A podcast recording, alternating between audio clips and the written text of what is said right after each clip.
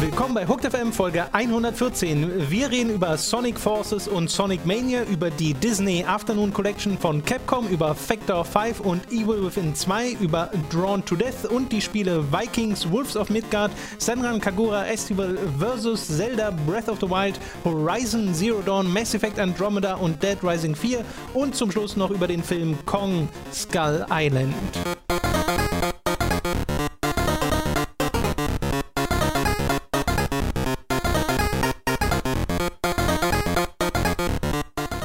Seit unserer letzten Podcast-Aufnahme sind auf unserem YouTube-Channel zwei Formate gestartet, auf die wir gleich zu Beginn nochmal hinweisen könnten, möchten, wollen und sollten.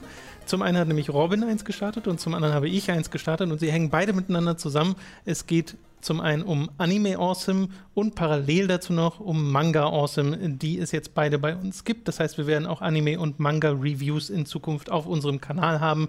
Und im Fall vom Anime Awesome ist das ja schon eine Tradition eigentlich, die nach, nach einer zweijährigen Pause, ein bisschen mehr als zweijährigen Pause fortgeführt mhm, Zweieinhalb, glaube ich. Ja.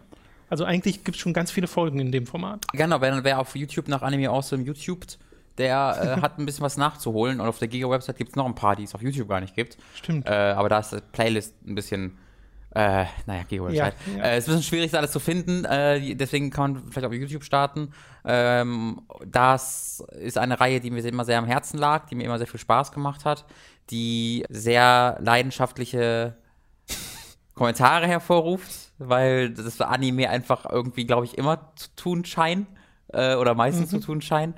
Ähm, aber ich mag das halt. Ich mag äh, über Anime zu sprechen. Ich mag es da Sachen zu gucken, die mich mir normalerweise vielleicht nicht so angucken würde. Ich mag es aber auch über große äh, Mainstream-Dinger zu sprechen, weil ich glaube, dass gerade bei Anime oft so Mainstream total im Verruf ist. Also alles, was irgendwie viele Leute mögen, das darf man als Hardcore-Anime-Fan eher nicht mögen, weil das ja fast schon casual ist. Also ich habe das, das, das, so, das fühlt sich für mich so ein bisschen so an. Also du magst Call of Duty, du bist gar kein richtiger Videospiel-Fan. So die Gleichung ist das. Deswegen, aber auch das mag ich ganz gerne. Ich mag ja auch die Diskussionen, die danach kommen. Ähm, ich mag da sehr, sehr vieles dran und freue mich sehr, dass du mit Manga Awesome da jetzt mhm. auch mit eingestiegen bist. Ja, mir macht das auch Spaß. Ich meine, es hat ja teilweise Anime Awesome inspiriert, dass ich mir dachte, okay, oder erst war der Gedanke, ich würde auch gerne zu manchen Anime mhm. so eine Art Review machen und das kann durchaus noch passieren, das ist halt eher eine Zeitfrage. Ähm, aber habe halt im letzten Jahr so Mangas als Medium für mich entdeckt, gerade mit Berserk, den ich ja jetzt wirklich komplett nachgeholt habe. Da habe ich auch mehrmals im Podcast drüber geredet. Also warum dazu nicht auch etwas machen? Ich lese jetzt gerade auch schon den nächsten Manga, den ich dann vorhabe, äh, zu reviewen. Deswegen, vielleicht gibt es da dann irgendwann auch mal so eine Playlist, in der man sich so ein bisschen aussuchen kann, was man sich als nächstes anschauen möchte. Mhm. Und vielleicht inspiriert es auch ein paar Leute von euch, dann sich mal ein paar Mangas zu holen, weil ich glaube, Manga ist ja nun mal noch eine ganze Ecke nischiger als Anime, ja. habe ich das Gefühl, ja. äh, in Deutschland.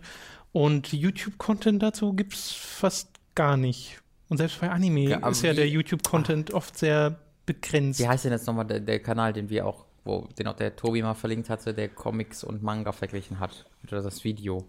Den Tobi mal verlinkt hat? Da hatten wir auch drüber gesprochen, äh, erst äh, gestern. Also ich, so. äh, ich wollte noch, vielleicht ist das der, den du meinst, äh, weil es gab unter anderem noch ein Video, das so mit da reingespielt hat, dass ich diesen finalen Kick hatte, diese finale, dieser Wunsch sich nochmal festigte, die, so etwas zu machen wie Manga Awesome. Äh, und das war von Backer Kritik. Ich glaube, das so ein, ist Genau, so ein ganz, ganz kleiner äh, YouTube-Kanal, der bei uns auch schon ganz oft kommentiert hat. Von daher äh, liebe Grüße, falls du das hier hörst. Er hat nämlich ein Video gemacht von Manga vs. Comics. Ja, genau. Das ist genau das. Ähm, wo es um so einen Kampfsport-Manga unter anderem geht. Äh, und das ist halt sehr fundiert, gut erklärt äh, und gut visualisiert, auch mit den äh, Manga-Seiten, die er zeigt. Von daher geht da ruhig mal auf den Kanal, schaut euch das mal an, wenn euch das interessiert. Hat auch noch ein paar andere Videos, jetzt nicht mega viele, aber äh, ein paar sind es halt schon. Einfach mal nach Backer-Kritik suchen. Ich versuche ihn auch zu verlinken in der Beschreibung. Und ja, dann könnt ihr euch das auch mal anhören. Genau. Backer ist der Idiot. Richtig, ich schätze mal, dass der, der Ursprung seines Namens. Ich spreche Japanisch, you guys. Krass. Und es gibt mal eine Krähe in Naruto, die hat Baka, Baka gemacht. Das finde ich bis heute sehr, sehr lustig. Weil sich das fast so wirklich an wie eine Krähe. aber eigentlich sagt die Baka. Das fand ich, ist das ein wahnsinnig, wahnsinnig guter Gag. Naruto-Trivia mit äh, Robin Schweiger. Das, das, ist ein guter Gag, das musst du zugeben. Ja, nee, ich finde es auch nicht verkehrt. Das hast du mir, glaube ich, auch schon mal erzählt, ja, als wir Naruto Shippuden ja. bei Time to 3 Ja, bestimmt nochmal erzählen, wenn wir das nächste Mal über Naruto sprechen, weil es äh, einfach ein guter Gag ist, Tom. Und man muss, Warum nicht? Irgendjemand muss sie doch archivieren. Irgendjemand muss doch dafür dabei helfen, dass gute Gags nicht aussterben. ich möchte mich auch nochmal bedanken für die Leute, die bereits bei der Untertitelfunktion äh, auf YouTube losgelegt haben, weil da ja. gibt es schon ein paar, die haben Untertitel erstellt für manche unserer Videos, die ich auch schon äh, so gegengeschaut und freigeschaltet habe. Vielen, vielen lieben Dank dafür, dass ihr euch da die Mühe macht, das anderen zugänglicher mhm. zu machen und Robin und ich haben jetzt auch schon dieses Vorhaben, das wir auch schon umsetzen, bei neueren Videos einfach direkt selbst unsere Skripte zu integrieren, äh, sodass man dass man einfach sofort den deutschen Untertitel hat. Genau, und halt die alten Skripte, die wir noch haben, einzufügen. Ich habe genau. leider keine mehr, weil ich die alle eine Woche, bevor wir diese Funktion entdeckt haben, alle gelöscht habe. Dödem. Ich habe die noch, ich muss sie nur suchen. Ja. Aber ich habe nichts gelöscht. Ja, naja. Okay, dann das letzte fürs Intro ist, dass du ab Donnerstag weg bist. Genau, ähm, ich fange bei Giga an. Äh, Hooks ist, erfüllt mich nicht mehr richtig. nicht, nicht so weit weg. Äh, nein, ich bin nur für äh, im Grunde zwei Arbeitstage, äh, äh, drei Arbeitstage bin ich nicht da, Donnerstag, Freitag, Montag. Und ähm, deswegen werden wir den äh, Podcast von Montag auf Dienstag dann verschieben. Genau. Und der Livestream am Donnerstag könnte mal zur Abwechslung informativ werden. Mal gucken. äh, ich muss mal schauen, wen ich mir da ranhole, um zu streamen. Aber ja. das seht ihr ja dann. Okay, das soll es gewesen sein. Lass uns mit den News beginnen, bevor wir uns noch zu sehr im Intro verquatschen. Eine News zu einer Spieleserie, die uns beiden unglaublich am Herzen liegt, ist folgende. Project Sonic 2017 ist jetzt Sonic Forces, ist ja das neue Sonic. Sonic Forces was? was? Ich verstehe das nicht. Findest du, findest du den Namen nicht gut? Nee, ich verstehe nicht, was, was, was er forcieren möchte. Ich finde das so lustig, ich finde das so leicht bedrohlich. Ach so, weil du, weil du es als Verb Ja, genau. Statt als Sonic Forces. Wen? Eggman. Ja. Sonic Forces Eggman. Und das kommt ja vom äh, Colors and Generations Team und es gibt auch schon ganz kurzes Gameplay dazu, wo du halt so dieses typische 3D-Sonic-Gameplay mhm. hast, wie er durch eine äh, in Abendrot gehüllte Stadt flitzt und das sieht auch sehr cool aus, aber das sehen diese Level, finde ich, fast immer, mhm. wenn sie gekonnt gespielt werden. Genau. Von daher fällt es mir basierend darauf schwer, da irgendwie zu urteilen, aber ich meine, bei Sonic-Spielen ist es halt immer so ein bisschen hoffen aufs Beste, gefasst sein fürs Schlimmste. Genau, ist, glaube ich, eine gesunde Einstellung. Man soll da zumindest warten, bis irgendwie die zweite Hälfte dieses Spiels dann äh, revealed wird, wo irgendwie Sonic zu einem steuerbaren Zug wird oder so. Nee, oder man, ja oder dann, oder es halt zu einem Third-Person-Shooter wird, weil man ja in, einem, in einer Resistance drin ist und dann geht's Open World. Das ist halt die zweite Hälfte. Das, das weiß man nie bei Sonic 3D-Spielen. Naja, hier weiß man es auch noch nicht so ganz, weil man weiß, dass es diese 3D-Levels geben wird und auch diese 2D-Levels geben soll, halt wie Generations. Äh, aber auch noch eine dritte Ebene. Siehst du, siehst du? Die haben sie noch nicht geredet. Du, ja, ja, du wirst irgendwie, ich, ich bleibe in meinem Tipp, Sonic wird zu einem steuerbaren Zug ist, ist eigentlich jetzt schon. Das, das finde ich aber Unterschied. cool. naja, wahrscheinlich wird es wirklich, du bekommst, du wirst Third-Person-Deckungsshooter und musst halt Eggman abschießen. Das wird richtig gut. Freue mich sehr drauf. Mhm. Bestimmt. Ja. Soll übrigens noch zum Weihnachtsgeschäft 2017 erscheinen. Ist die. Ich, war das für Switch mit angekündigt? Ja, war es. Ich glaube, es war Xbox One, PS4, Switch. Das kann sein, das habe ich mir gerade nicht aufgeschrieben. Die es gibt nämlich ein anderes Spiel, was nicht für die Switch angekündigt wurde. Kommen wir gleich noch zu. Okay. Ich wollte noch parallel dazu sagen, Sonic Mania erscheint ja auch noch, ne? Dieses ganz klassische mhm. 2D-Sonic, was richtig cool aussieht ja. in allen Trailern, die man bisher gesehen hat. Äh, das wurde auch verschoben auf den Sommer. Genau, das war für Frühling ursprünglich angesetzt, kommt genau. halt von Leuten, die Fangame oder äh, zwei Leuten, die für Fangames, Sonic Fangames sehr beliebte verantwortlich waren, die halt in das Team integriert wurden. Yes. Äh, und das sieht super cool aus, hört sich super cool an. Ähm, da habe ich tatsächlich Hoffnung drauf, dass das ein cooles Spiel wird. Yep. Die Sache ist, auch die besten Sonic-Spiele sind immer noch Sonic-Spiele. Deswegen. Ähm, Findest du? Ja. Also ich habe ja auch Sonic 1 bis 3 vor gar nicht allzu langer Zeit so nochmal komplett gespielt. Ist jetzt schon wieder ein paar Jahre her. Ähm, und die sind halt. Vor nicht allzu langer Zeit, ja, ja, ist schon ein paar Jahre. Ja, ja, ist jetzt schon wieder ein paar Jahre, ist mir dann aufgefallen. Aber die sind, also am Anfang rennt halt viel und dann wird es zu einem sehr langsamen, etwas durchschnittlichen Jump Run, okay. dass es halt okay ist. So. Naja. Mhm. Aber die, das Jump'n'Run-Ding gehört ja eigentlich bei vielen Leuten dazu. Es ist doch aber jetzt machen wir wieder so eine Sonic-Diskussion auf. Es ist doch eigentlich eine Fehlinterpretation von Sonic, dass ja, es genau. immer schnell ist. Das war ja eines meiner zentralsten Punkte in dem Sonic Robin Versus Video, genau. das ich mal gemacht habe, dass halt dieses Spiel in der Green Hill Zone war, halt mal nach rechts gucken, was passiert und der Rest des Spiels ist halt teilweise, also es gibt diese Szenen, wo diese Steine ganz langsam irgendwie aus Lava oder sowas nach oben steigen und du wartest da zehn Minuten ähm, mehr als alles andere oder diese fucking Unterwasserlevel, also langsamer geht's da gar nicht mehr. Ähm, Weißt du noch, wo du dann die Blubberblasen aufsammeln Ach so, musst stimmt. und so. Und dann ja, ja, ja. Ähm, das ist alles nicht, nicht wirklich schnell. Die Sache ist, ist halt alles auch nicht wahnsinnig gut. Ist auch nicht schlecht, ist halt okay. So, diese, diese Jump Run, wenn es halt nur Jump Run ist, ist es halt gut und okay, aber auch nichts wahnsinnig Großartiges. Und das ist halt das, was Sonic im besten Fall ist. Vielleicht macht Sonic Mania das ja besser. Ja.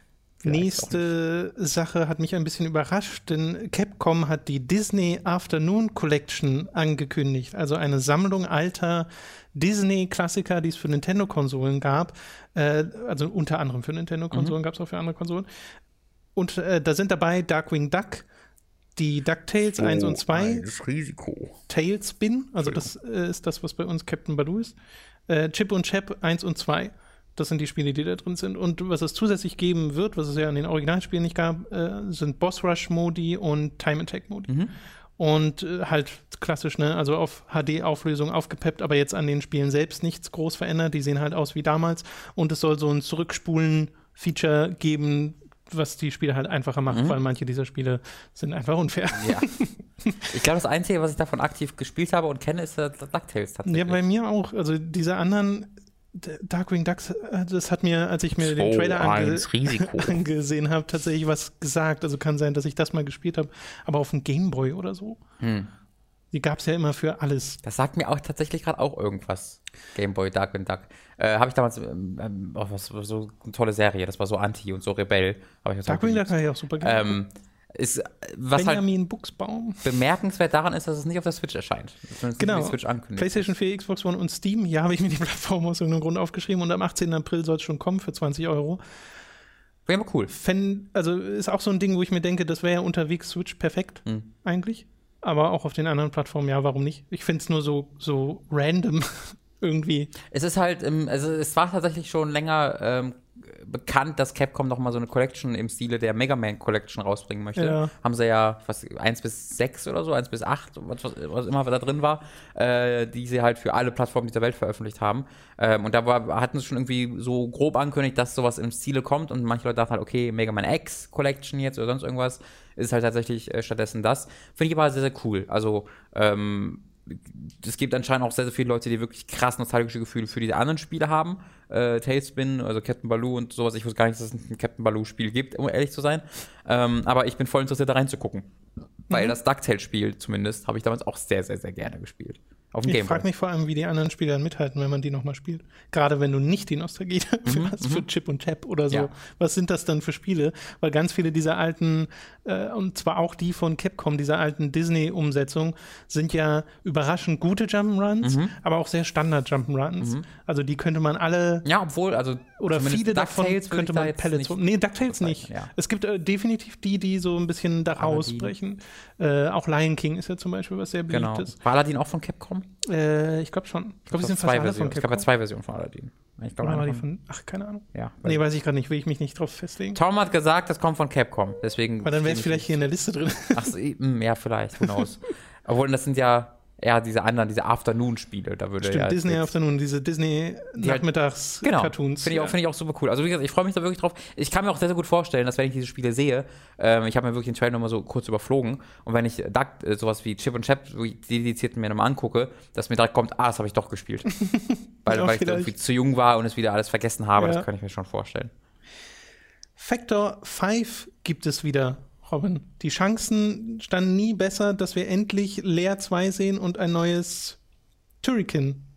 Gott sei Über Dank. eine Sache davon kann man sich freuen. Ich habe die andere, gesagt, äh, aber es wird auch nicht passieren. Real Talk, ich habe keine Ahnung, was Turrican ist. Ich lese diesen Wort, dieses, dieses, dieses Spielname lese ich seit Jahren, aber ich habe noch nie mir die Mühe gemacht zu googeln. Ich zeige dir jetzt einfach ein Bild davon. Okay. Ist das ein, ist das, ich denke mal, das ist ein Spiel, wo du ein Ding fliegst und auf Dinge schießt. Ist das korrekt? Fast. Okay. Dann ist ein Schießen, Ding, Schießen ist schon mal sehr richtig. Also ein Third-Person-Shooter. Pass auf. Wie dieses Spiel von Rare. Ich, Ach so. zeige, ich zeige Robin gerade. Das ist Contra oder was? So ein bisschen. Okay, das ist ja ganz was anderes. ja, Ja, aber Schießen war wie vielleicht, gesagt können, richtig. vielleicht können sie das besser als Lea. Vielleicht sollten sie besser das machen. Das äh, ist ja ein deutsches Entwicklerstudio gewesen und ist jetzt wieder ein deutsches Entwicklerstudio. Es gab es ab 2010 oder so dann nicht mehr, weil es zugemacht wurde. Und die haben halt äh, Turrican gemacht, die haben Leer gemacht, aber auch diverse Star Wars-Spiele, zum Beispiel Rogue Squadron. Rock Squadron, das war super. Äh, und das sind ja richtig beliebte Spiele. Die Turrican-Spiele sind auch beliebt. Äh, und äh, unter anderem auch für ihren Soundtrack.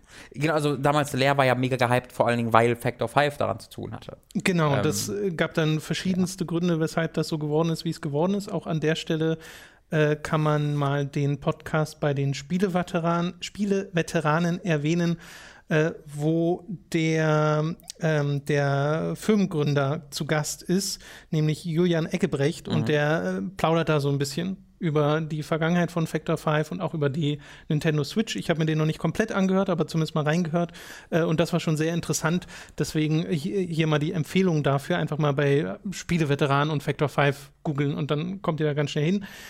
Und das äh, gibt es jetzt wieder, das Studio, ohne dass es jetzt konkret neue Spielepläne gibt. Aber zum Beispiel haben sie sich die Rechte an Turrican zurückgekauft. Also die besitzen sie. Und das ist auf jeden Fall eine Erwägung, dort etwas Neues mitzumachen. Aber es würde, wurde halt noch nichts offiziell bestätigt Genau, und man- angekündigt, dass man jetzt sagen könnte, okay, das kommt definitiv. Man sollte jetzt nicht den Eindruck haben, dass das Rogue Squadron Factor 5 wieder da ist, sondern das Ding wurde halt auf einen Mann im Grunde runtergekürzt, der halt die Rechte an dem Studionamen besaß, der jetzt halt sagt, hey, ich habe die Rechte wieder und äh, ich will da was draus machen wieder. Genau. Aber das ist im Grunde halt, also das ist halt, das ist halt wirklich jetzt von ganz von Anfang neu aufgebaut, muss es werden.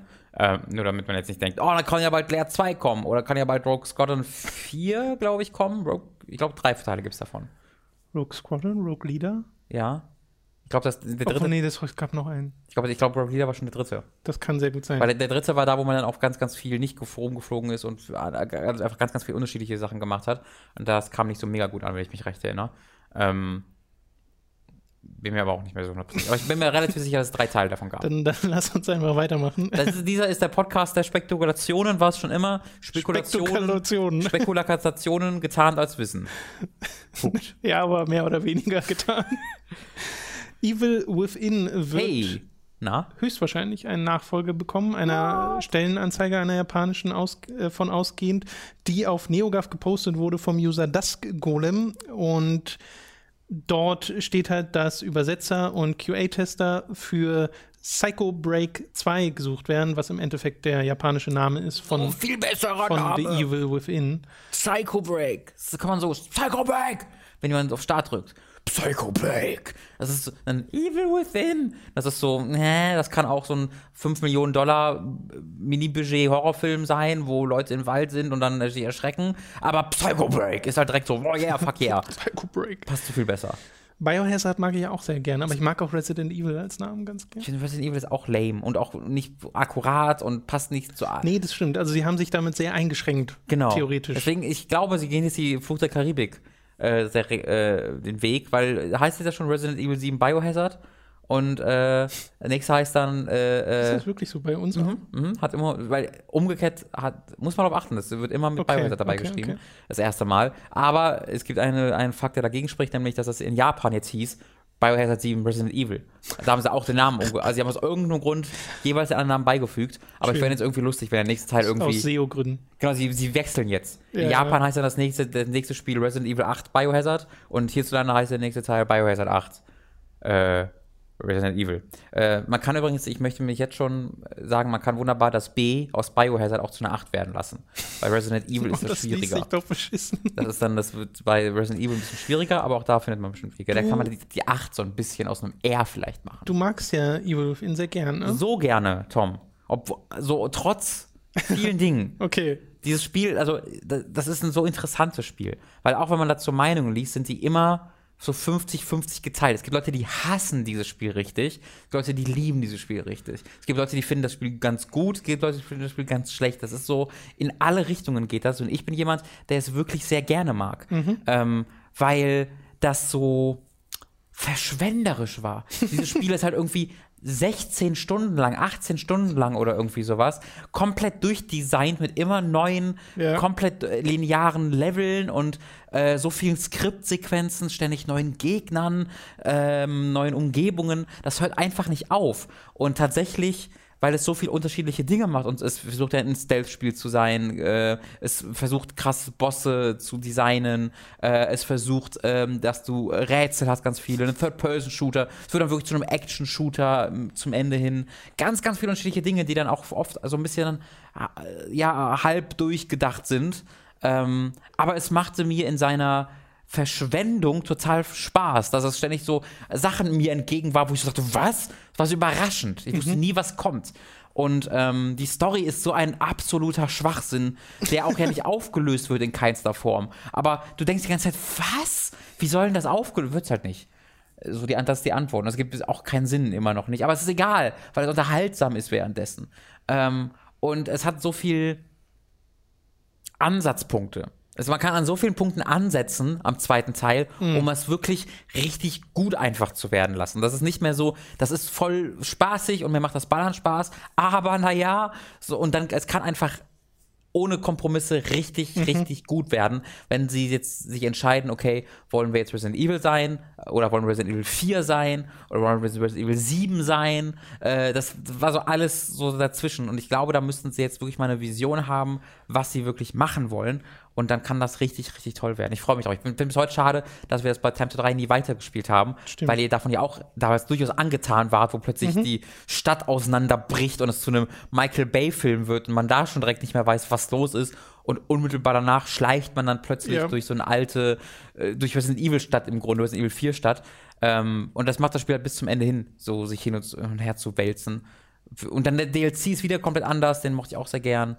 Ja, ja, der Entwickler Tango Gameworks arbeitet ja jetzt schon seit mehreren Jahren an einem neuen Projekt und äh, ich habe dir jetzt über die letzten Jahre auch schon mehrmals die Vermutung gesehen, dass es dann wahrscheinlich einfach ein neues Evil Within mhm. sein wird und das würde ja sehr passen, dass genau. sie darauf aufbauen und halt eine Franchise draus machen. Was ich so gelesen habe, ist, dass das Spiel halt Erfolg, sehr erfolgreich war aber nicht so erfolgreich, dass man jetzt sofort gesagt hätte, okay, macht, was ihr wollt. Okay. So, sondern es war so erfolgreich, dass man sagt, das bekommt ein Sequel, mhm. aber trotzdem muss man noch ein bisschen herausfinden, okay, was macht man daraus, wie macht man daraus, Studio will noch ein bisschen was zu sagen haben.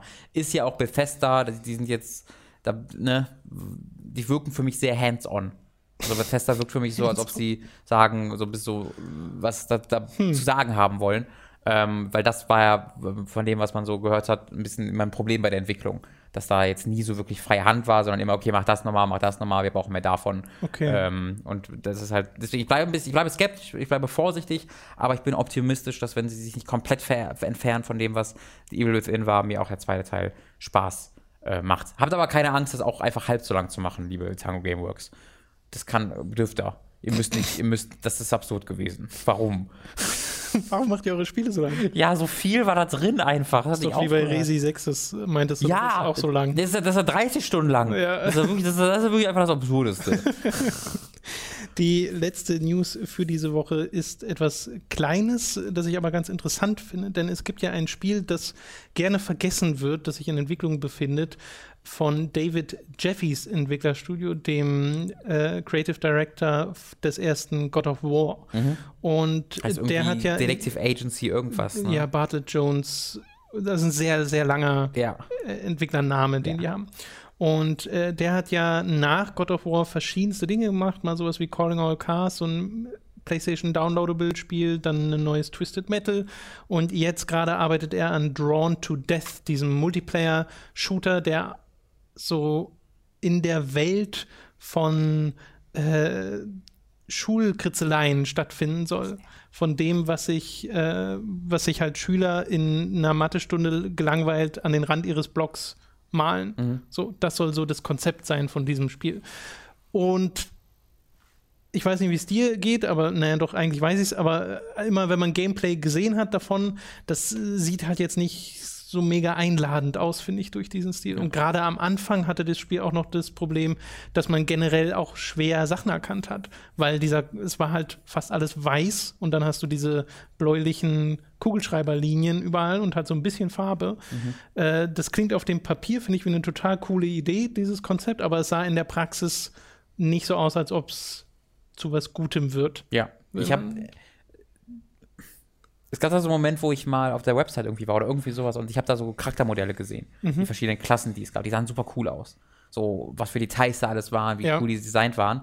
Ähm, und da war ich halt voll überrascht, weil das erkennst du im Spiel nicht. Im Spiel wird das zu einem großen schwarz-weiß-blauen Ding, wo alles so ineinander fusioniert und man kann sehr, sehr schwer einzelne Details erkennen. Und da dachte ich mir so, wie schade ich das finde, weil diese Charaktere voll gut designt sind. Das ist halt ein Mehrspieler-Shooter, wo aber das halt sehr klassenbasiert ist, ne? Und sehr äh, skillbasiert ist. Also du ballerst nicht wirklich nicht nur, sondern jeder deiner, jeder der Helden hat halt wirklich einzigartige Fähigkeiten. Ist ja da so ein bisschen ein Overwatch. Ähm, einfach von dem, von der hm. Art und Weise, was für ein Stadt-Shooter es ist. Ist aber aus der Third-Person-Perspektive, ist auch da ein bisschen schneller, ähm, ein bisschen unübersichtlicher, ein bisschen fixer. Ähm, deswegen, nur damit ihr euch ungefähr vorstellen könnt, ist jetzt kein Overwatch-Klon oder so. Einfach nur, es ist nee, halt genau. ein, ein heldenbasierter Skill-Shooter. Und es ist schon sehr lange in Entwicklung. Und ich hatte so immer diesen Gedanken, wie krass ich es finde, dass das immer noch entwickelt wird. Ja. Sony exklusiv halt, PlayStation 4 exklusiv.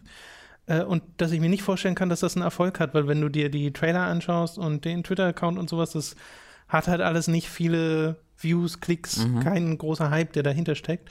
Und jetzt machen sie etwas, was ich sehr smart finde für dieses Spiel, was dem Spiel sehr helfen könnte, wenn es dann tatsächlich ein gutes Spiel wird. Nämlich, und das ist die News, dass Drawn to Death ab 4. April Teil des PlayStation Plus Programms wird. Das heißt, es ist zu Release ein PlayStation Plus Titel. Wenn ihr PlayStation Plus Subscriber seid, bekommt ihr dieses Spiel ohne zusätzliche Kosten. Und das ist total interessant, weil das ja so eine Entwicklung auch durchgemacht hat, was das Zahlungsmodell angeht, dass sie mal genau. gesagt haben, Free-to-Play, dann wieder gesagt haben, nee, doch nicht, wird ein Vollpreistitel und jetzt ist es Teil von PlayStation Plus für diesen einen Monat. Das heißt, zum Release sollte das einen sehr ordentlichen Boost geben an Spielerschaft, mhm. weil wenn du einfach mal so reinschauen kannst, dann klar, warum nicht, äh, ist, finde ich, auch einer also bei Let It Die fand ich smart, dass das Free-to-Play war, weil das wäre ja. sonst, wenn das so aus dem Nichts gekommen wäre und du hättest irgendwie 40 Euro dafür zahlen müssen, hätte dem Spiel wahrscheinlich nicht so gut genau. getan. Genau. Ähm, hier ist es natürlich nochmal ein bisschen anders, weil es ja danach wieder was kosten wird, ganz ich normal. Muss Let It Die spielen.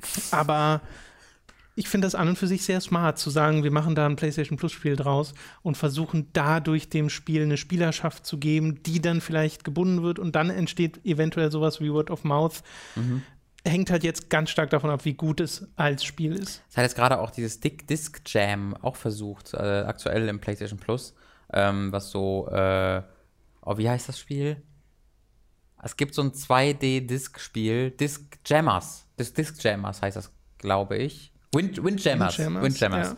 Ja. Äh, und das ist halt so ein bisschen das in äh, 3D. Äh, und das ist, glaube ich, auch ganz cool. Habe ich leider selbst noch nicht spielen können. Wo natürlich versucht wird, den Rocket League-Weg zu gehen. Ähm, ja. Das ist natürlich das Ziel damit. Ich bin aber auch sehr skeptisch bei äh, Drawn to Death, ob das wirklich klappen wird, weil du sagst selbst, die Aufmerksamkeit, die das Spiel bekommt, ist sowieso schon gering und die geringe, die es bekommt, ist dann auch sehr durchwachsen. Ähm, es liest größtenteils von den Leuten, die spielen, die sagen, das macht super viel Spaß und das ist cool, ist abwechslungsreich, mhm. ist ein cooler Mehrspieler-Shooter, muss man sagen, das ist halt auch Mehrspieler-exklusiv.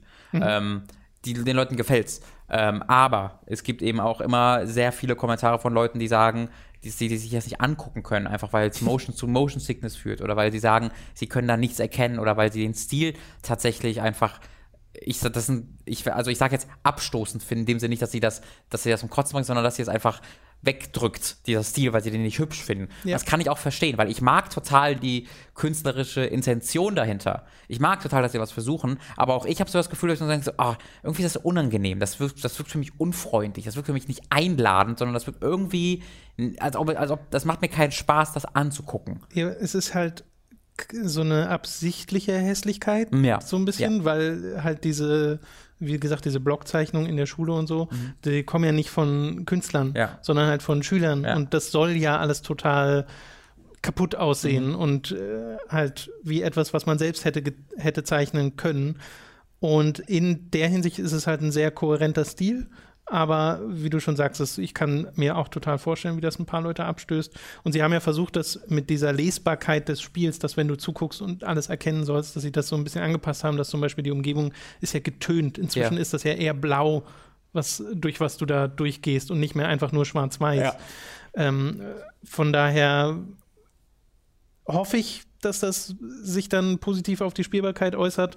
Aber äh, das werden wir ja dann im April herausfinden, äh, weil wenn das Teil des PlayStation Plus ist, dann spiele ich das auch mal. Genau, geht mir genauso. Ja. das sagen wir jetzt, aber Disc Jam habe ich auch noch nicht gespielt.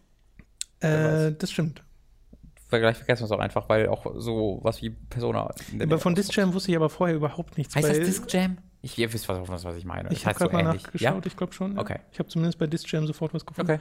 Ähm, bei Drawn to Death bin ich einfach von schon vorher äh, von der Vorgeschichte aus interessiert dran, wegen David Jeffy, was das ne? für ein Spiel ist. Und wegen David Jeffy. Ich glaube, wenn David ja. Jeffy nicht dabei wäre, würde hätte ich dem noch keinen einzigen Blick gespendet. Nee, nee ja, höchstwahrscheinlich. Ja, also, spendiert, meine so. ich.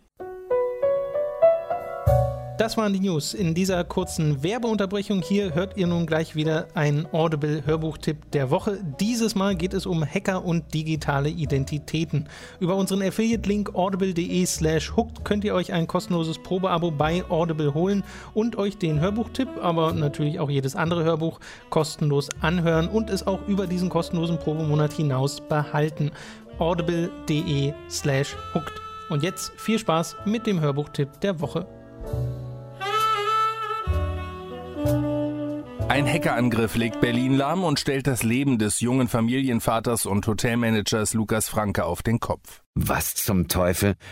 Weiter kam er nicht. Denn in diesem Moment erloschen im Sekundentakt nacheinander die Lichter ganzer Stadtviertel. Es dauerte keine zehn Sekunden. Dann lag Berlin in tiefschwarzer Nacht. Damit aber nicht genug. Als Lukas Computer nach diesem plötzlichen Stromausfall wieder läuft, geschieht noch etwas viel Merkwürdigeres. Gerade als er sich anstellte, ein paar Tasten zu drücken, veränderte sich das Bild abermals und eine Art Maske erschien. Ein weißes Gesicht mit dunklen Höhlen dort, wo Augen und Mund sein sollten. Als sie klar zu sehen war, blendete sich darunter ein roter Schriftzug ein. Shall we play a game? Hilflos muss Lukas mit ansehen, wie der mysteriöse Hacker seine digitale Identität komplett umschreibt. In der Folge verdächtigt ihn sogar das Bundeskriminalamt, Mitglied einer Terrororganisation zu sein. Auch seine Frau und sein Sohn werden in diese mörderische Intrige mit hineingezogen. Seine DNA wurde am Körper des Toten gefunden, seine Fingerabdrücke auf der Tatwaffe. Hanna schüttelte den Kopf, Tränen rannen ihr über die Wangen. Nein, Frau Franke, Sie wissen, dass Ihr Mann psychisch krank ist? Völlig an die Wand gedrängt, denkt Lukas darüber nach, sich umzubringen, um den Spuk zu beenden. Allerdings nur kurz, denn Sofort schaltete sich sein Verstand ein und sagte ihm, dass er damit nichts beenden, sondern seine Frau und seinen Sohn im Stich lassen würde.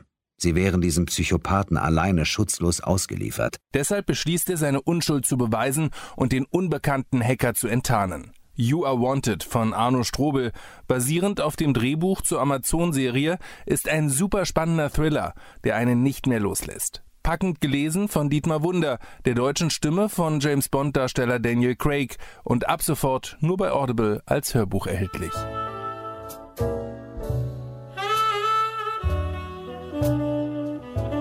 Wir kommen zu den Spielen, die wir diese Woche gespielt haben. Ich beginne mal mit etwas kleinerem, mit einem Ersteindruck zu Vikings Wolves of Midgard. Ein Hack'n'Slash aus der Top-Down-Perspektive. Diablo-artig wird gerne sofort als Diablo-Klon bezeichnet, spielt sich dann doch aber ein bisschen anders. Ich habe da jetzt nur die ersten paar Levels von gespielt in so einer Preview-Fassung. Das kommt aber schon in ein paar Tagen raus. Also es ist irgendwie kurz vor Release das Spiel. Und äh, das macht einen an und für sich guten Eindruck in der Hinsicht, dass es sich sehr flüssig spielt und es spielt sich auch so weg. Also man fängt dann halt an und das ist ja eigentlich ganz gut bei dieser Art Spielen, wenn das sofort einsetzt, dass du dich halt durch Monsterhorden klickst und kämpfst. Aha. Hier halt in einem sehr nordischen Setting, dass du auch so einen nordischen Krieger spielst und ich hatte dann, musste eine, Gott, eine Gottheit auswählen, die dann deine Anfangswaffe bestimmt, habe halt Tor genommen und so einen großen Zweihandhammer dann gehabt und mich damit durch die äh, Gegner gespratzt und levelst dann halt nach und nach deine äh, Fähigkeiten auf, kannst dann auch im Nachhinein noch zu ne, in quasi eine andere Gottheit skillen. Also die bestimmen quasi deine Talentbäume, die mhm. dann, wie, wie, gesagt, waffenabhängig sind, aber man kann da auch wechseln. Und wenn du dann von Hammer zum Beispiel wechselst auf, äh, was weiß ich, so ein Schwert, hast du halt plötzlich ganz andere Skills weil es halt an die Waffe gebunden ist. Also dahingehend schon mal ein sehr eigenes System, ja. finde ich. Und äh, zumindest am Anfang bin ich durch Schneegebiete gelaufen und du hast halt einen das Wetter beeinflusst deinen Charakter. Du hast so eine Leiste, die sich füllt. Und wenn die voll ist, bekommst du halt konstant Schaden, dadurch, dass du mhm. im Eis unterwegs bist und musst ein Lagerfeuer finden und dich dann daran stellen. Und das, diese Leiste geht dann wieder zurück, sodass sich der Charakter quasi aufwärmt und danach kannst du weitermachen. Ja. Äh, klingt, finde ich, ein bisschen interessanter, als es ist, weil in der Praxis sind halt überall Feuer aufgestellt. Und ich hatte zumindest am Anfang, und das ist ja nur der erste Eindruck, da jetzt keine Aha-Erlebnisse mit diesem mhm. Spielelement, sondern dachte mir nur so, ja, das ist da. Ich hatte einmal die, die Situation, dass ich wirklich, dass, dass das anfing, Schaden zu machen, aber nämlich halt fünf Sekunden zum nächsten Feuer gelatscht. Okay. So, also es hat hat dem wenig hinzugefügt. Okay. Äh, es klingt ganz interessant, wenn man so sagt, das Wetter hat einen Einfluss, aber ich hoffe, dass das im späteren Spielverlauf noch zu etwas mehr Herausforderung führt, sozusagen, dass du wirklich denkst, oh Gott, wo ist das nächste Feuer? Und dann diese Erleichterung spürst, wenn es hast und äh, nicht mehr dir konstant Leben abgezogen mhm. wird. Wie in Lost Planet. Oh, auch ein Vergleich, den man machen könnte. Lost Planet ist so gut. aber die anderen äh, Levels, die ich dann gespielt habe, also du hast so eine, so eine Stadt. Mhm die du am Anfang mehr oder weniger befreist und dann ist da, sind da Schmiede drin und ein paar NPCs äh, und da kommen dann wohl auch noch mehr dazu und von der Stadt ausgehend wählst du dann quasi die nächsten Levels an. Ja. Und nur die ersten waren Eislevels. Danach bin ich auch schon in so Sumpfgebieten unterwegs gewesen oder in einem feindlichen Dorf. Und da gab es die Mechanik dann zum Beispiel gar nicht mehr. Da habe ich dann mich ganz normal durchgekämpft. Mhm. Und das ist immer sehr linear. Diese Maps sind zwar auch schon mal ein bisschen größer, aber an und für sich ist man da relativ schnell durch so ein Level durch. Also kann man wohl scheinbar auch ganz gut einfach mal zwischendurch äh, ein, zwei dieser Levels spielen. Und es gibt auch optionale, also hast du so eine Art Sidequest, wo du dann irgendwie nochmal auf eine Map kannst und mal was anderes machst, als jetzt die Story voranzubringen. Die Story selbst ist so total egal, wird auch nur in so Texttafeln erzählt. Aber das scheint ja auch so eine Eigenheit dieses Genres zu sein, ja. dass sie sagen, ja, komm, ist, ist nicht so wichtig. Und es spielt sich mit, äh, man muss mit Controller spielen. In der Preview-Version gab es keine mm, okay. Unterstützung für Maus Stimmt, und Tastatur, wie ich, äh, zumindest habe ich sie nicht gefunden. Kommt demnächst, ich meine, schon eine Mail drin, dass sie demnächst kommt. Mhm. Äh, aber spielte sich halt mit Controller im Endeffekt, wie sich Diablo auf Konsole spielt. Besser also als mit Maus und Tastatur. Äh, ich bin ja großer, großer Vertreter dieser. Ich nicht Steuerung. behaupten, aber ich mag tatsächlich beide Versionen von Diablo total gern. Äh, was ich hier mag, ist, dass du mit dem rechten Analogstick diese Ausweichroller machst. Ah, und ja. die gibt es ja äh, in ähnlicher Form auch in Diablo 3 auf Konsole. Mhm. Aber da fand ich sie nie so wirklich praktisch einsetzbar. Mhm. Äh, hier ist sie essentiell sogar, um rechtzeitig auszuweichen den Gegnern. Also da kriegst du so, jetzt erwähne ich das Wort Character Action Game, mhm. aber so wirklich ist es das nicht. Aber mhm. es hat so dieses Element zumindest, dass du und das bin ich halt nicht so gewohnt äh, von einem Diablo und Co., dass du im richtigen Moment ausweichen musst, um halt wirklich den krassen Schlag vom Gegner auszuweichen, weil du nicht unendlich Leben hast ja. äh, oder unendlich Heiltränke. Ja. Du hast eine bestimmte Anzahl davon, die sich auffüllt, wenn du dann äh, an so bestimmte Schreine oder was das sind, dran gehst. Äh, aber wenn du zum Beispiel in einen Boss gehst, hast du halt drei davon. Mhm. Und wenn die alle sind, sind sie alle. Okay. Also musst du wirklich aufpassen. Ja.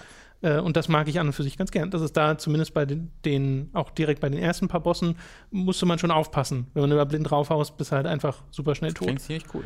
Äh, und das mochte ich. Was ich bisher nicht so mag, und das ist halt somit das Wichtigste in diesem Genre, äh, für mich zumindest, ist das Gefühl, mich durch Gegner zu schnetzeln. Und ich weiß nicht so ganz, was es ist, aber das Trefferfeedback, was mir das Spiel gibt, ist nicht so ganz zufriedenstellend. Ich glaube, es sind die Animationen vom eigenen Charakter, die mir da ein bisschen missfallen. Die wirken teilweise ein bisschen hölzern, mhm. äh, weil an und für sich macht es das gleiche wie Diablo, dass wenn du dann mal einen Skill aktivierst und die Gegner um dich herum alle triffst, dann wird da so Ragdoll aktiviert und die flubbeln so weg. Und das sollte sich total befriedigend anfühlen, fühlt sich hier aber nicht. Mhm. Vielleicht ist es auch Sounddesign oder ein Mix aus Animation und Sounddesign, der hier nicht so ganz stimmt. Aber mir ist da direkt aufgefallen, dass ich so dachte, irgendwie hat nichts, was ich mache, diesen Umf, den mhm. ich gerne hätte. Äh, und das hat Diablo 3 für mich schon fast perfektioniert. Ich finde das super gut, das Trefferfeedback in äh, den Diablo-Spielen. Und ja, das ist so das, was mir so mit am negativsten aufgefallen ist in dieser kurzen Spielzeit, die ich bisher mit dem Spiel hatte. Kann natürlich sein, dass sich das äh, wieder ein bisschen gibt, wenn man ein paar mehr Skills bekommt, ja. weil ich hatte ja jetzt nur drei Skills ja. oder sowas, also viel weiter habe ich ja nicht gespielt.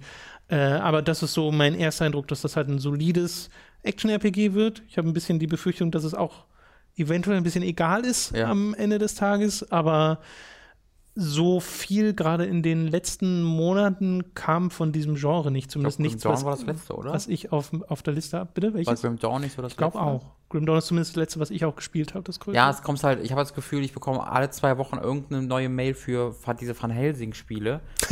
ja von nicht, denen gibt es ziemlich Ich weiß nicht, ich glaube, ich, drei davon, aber der dritte Teil wurde irgendwie neu released und dann kam halt Konsolenversionen von allen. raus. Aber Ja, es gab auch ein Spiel Victor Vran, was Ja, dann es- aber ja, was stimmt. anderes ist, äh, das mit dem Synchronsprecher von Geralt. Äh, das war auch okay. Ja. Aber bei den Van Helsing-Spielen würde ich halt auch sagen, und bei Grim Dawn auch, das sind alles gute Action-RPGs, zumindest, also Van Helsing habe ich das erste gespielt, aber jetzt nicht die Nachfolger.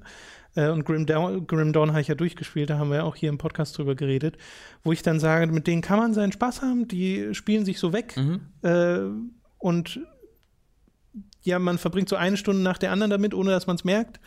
Aber so richtig viel bleibt danach nicht das davon Leben hängen. bereichert ist jetzt nicht unbedingt. Nee, genau. Ja. Und ich glaube, das macht äh, Vikings Wolves of Midgard auch nicht. Aber wenn man halt mal gerade nach so diesem Spiel in diesem Genre sucht und gerade mit diesem Szenario, äh, was ja dann so die größte Eigenheit dessen Mhm. ist, genauso wie, finde ich, das größte Alleinstellungsmerkmal von Titan Quest ist auch das Szenario, äh, nicht die Art Spiel, die es ist. Ja, für mich hört sich das tatsächlich Dann warum nicht? interessanter an als viele andere. Einfach da durch dem, was du mit der Ausweichrolle gesagt hast, mit den begrenzten Tränken, weil das halt immer einer der Gründe, warum, warum mir das nie so viel Mhm. Spaß gemacht hat, dass ich für mich immer das Gefühl hatte, ich stehe halt an einem Punkt und klicke ohne Taktik Mhm. und drückt dann alle Fähigkeiten durch, wenn sie halt ähm, brocken. Ähm, deswegen gefällt mir das, äh, ja, kommt auch natürlich nicht hin. Es gibt auch viel Taktik in Diablo-Spielen, ist nur immer das Gefühl, was ich dadurch bekomme. Ja, Ähm, beim ersten Spieldurchgang hat man das de facto nicht, wobei man sich inzwischen zum Beispiel Diablo 3 so krass customizen kann vom Schwierigkeitsgrad, dass man auch von Anfang an ordentlich aufs Maul bekommen. Okay. kann, wenn man möchte. Ja. Äh, deswegen, das ist dann so ein bisschen was von, äh, so, von, hört sich schon fast an wie Dark Souls, so mit den Ausweichen und mit dem äh, begrenzten Tränken. Ja, das weckt aber einen falschen Eindruck, wenn man Äh, jetzt das Dark Dark, Souls das erwähnt. Dark Souls der oh Gott, Action-Diablo-Spiele.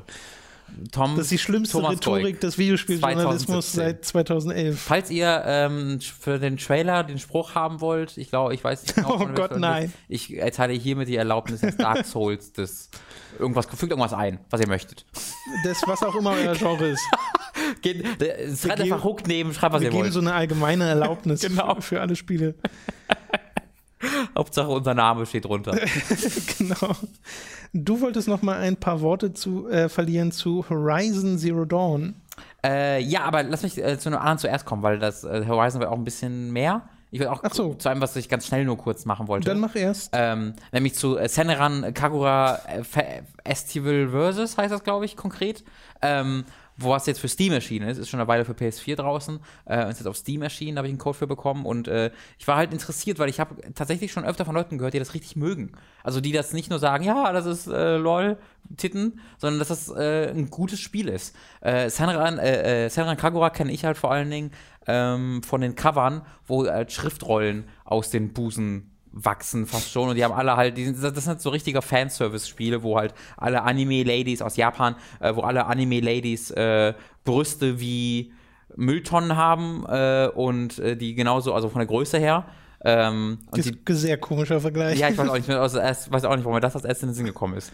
Ähm, sehr, sehr, sehr, sehr, sehr große Krüge, äh, die halt auch dann natürlich schön durch die Gegend äh, jiggeln. Und ähm, dieses Senran Kagura SC Versus ist ein Dynasty Warriors Spiel quasi währenddessen. Äh, und richtig gutes. Was? Das macht richtig Spaß.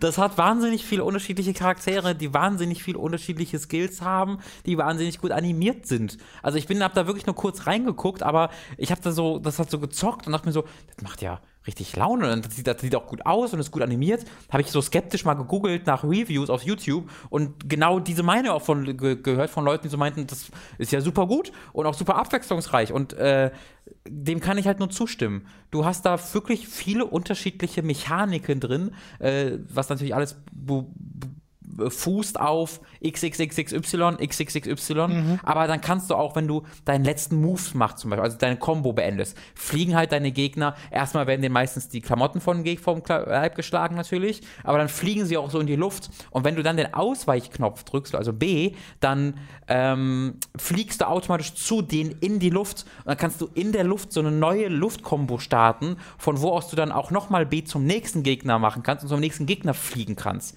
Wenn du währenddessen einen KI-Partner hast, kannst du noch den LB-Knopf währenddessen halten und dann startest du eine Combo eher Attacke, wo der, der die anderen zu dir geflogen kommt. Dann kannst du, wenn du ähm, so eine äh, Leiste füllst, LB drücken und dich in deine äh, Transformations äh, äh du, kannst, du, du, verwandelst dich quasi in ein anderes Kostüm, wo du stärker mhm. bist. Diese Verwandlung ist halt Sailor Moon in noch krasser. Also du siehst, also sie sind halt, werden halt nackt und dann so, oh, und drücken sich dann Schriftrollen aus dem Po. Mhm. Das ist etwas, was passiert. Ähm, und dann verwandeln sie sich mit dieser Schriftrolle oder manchmal auch aus dem Busen, aber dann mit dieser Schriftrolle verwandeln sie sich dann in ein anderes, in ein anderes Kostüm. Und manchmal sind, haben die dann plötzlich einen Roboter, auf dem sie reiten. Und manchmal sind sie halt Power Ranger-mäßig. Es ist völlig absurd. Weiß deine Freundin, dass du das spielst? Dieses Spiel ist völlig absurd. Dieses Spiel ist völlig absurd und ich weiß, es ist komisch und lust, es ist super lustig. Es ist wirklich sehr, sehr lustig. Mir, äh, ich habe gerade mal nachgeschaut, äh, weil mir, als du jetzt das mit Dynasty Warriors und den Kämpfen erwähnt hast, ist mir eingefallen, dass ich tatsächlich schon mal ein Video von Speckups zu dem Spiel Ach. gesehen habe.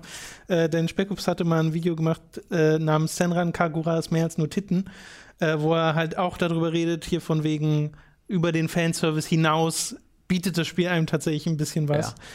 Ja. Äh, und wenn man das dann mit einem Augenzwinkern betrachtet, kann man das durchaus spielen. Sehr, sehr große Augenzwinkern. Sehr, sehr große Weil das ist wirklich, also jedes Mal, du, du musst halt irgendeine Kombo, oh, Brüste. Also das, das ist, den kannst du nie entkommen in diesem Spiel. Aber mhm. es ist halt so übertrieben, dass es eher lustig ist als offensive. auch ein bisschen offensive, aber auch sehr lustig. Nee, es ist, äh, erinnert mich dann, wobei das nicht so ein gutes Spiel war. Äh, wie hieß denn das, was wir im Samurai Bikini Warriors. Bikini. Nee, Nee? Das war dann nochmal was anderes, was wir hatten im Spiel Gelgan, wo das auch oh. so, so dämlich ist, mhm. dass man einfach sehr darüber lachen kann. Ja, so, genau. Ich, und ich finde, Zaneran geht noch ein bisschen weiter und macht das noch ein bisschen mehr auf Comedy. Okay. Äh, deswegen fand mir okay, auch ganz okay, gut gefallen. Okay. Äh, gut, bevor du dann. Aber habe ich nur wirklich so eine Dreiviertelstunde gespielt, deswegen wollte ich jetzt noch kurz was dazu sagen. Klar, bevor du dann zu Horizon etwas sagst, äh, sage ich noch mal etwas zu Zelda Breath of the Wild. Mhm. Äh, und ich weiß, wir haben ja wiederholte Themen, aber es äh, ist ja öfter mal so bei uns in dem Podcast, dass wir unseren Spielfortschritt quasi immer aktuell besprechen. Und ich habe jetzt gestern die Credits gesehen bei Breath of the Wild. Allerdings heißt Credits sehen vielleicht so 40 Prozent der Welt erkundet und die Hälfte der Schreine gemacht. Mhm. Also schon sehr viel Zeit in diesem Spiel verbracht. Ich glaube, 40 Stunden oder sowas. Und äh, selbst da werden jetzt manche Zelda-Spieler sagen, lol, viel Zeit, ja. die dann 100 Stunden da drin haben bereits und äh, erst zwei Dungeons gemacht haben oder ja. so. Äh, Dungeons in Anführungszeichen. Ich wollte nur noch mal so einen quasi finalen Eindruck geben, nachdem ich jetzt die Credits gesehen habe, weil das meiste habe ich schon gesagt zu dem Spiel. Ich finde, das ist ein, eine, ein großartiges Open-World-Rollenspiel schon fast, weil es sehr viele RPG-Elemente hat. Das auch ein sehr cooles Finale hat, ein cool inszeniertes Finale hat, das sich vor allem verändert, je nachdem, was du vorher bereits im Spiel gemacht hast und was nicht, oh. was ich auch sehr mag. So äh, Mass Effect-mäßig, ein bisschen andere, ja, ja nicht, nicht unähnlich. Das ist cool. Äh, das mag ich auch sehr gern. Äh, und hat dann tatsächlich auch einen spielerischen Einfluss. Äh, und auch das mag ich sehr gern. Was mir halt am ehesten missfällt, wobei das missfällt es in Anführungszeichen. Es hat halt viel mit Erwartungshaltung zu tun, was man einfach nicht erwarten sollte, denn es gibt es de facto nicht in dem Spiel, sind die klassischen Zelda-Dungeons. Mhm. Also selbst die Dinger, von denen man immer sagt, das sind so die Dungeon-Äquivalente, die sind halt immer recht kurz und auch nicht so strukturiert wie bisherige Zelda-Dungeons haben zwar dann einen Bossgegner, aber die ähneln sich alle sehr und sind jetzt nicht so spektakulär. Der letzte Boss ist sehr spektakulär, ja. also der Finale, aber nicht diese einzelnen von den vier, wie gesagt, ich nenne sie immer Dungeons.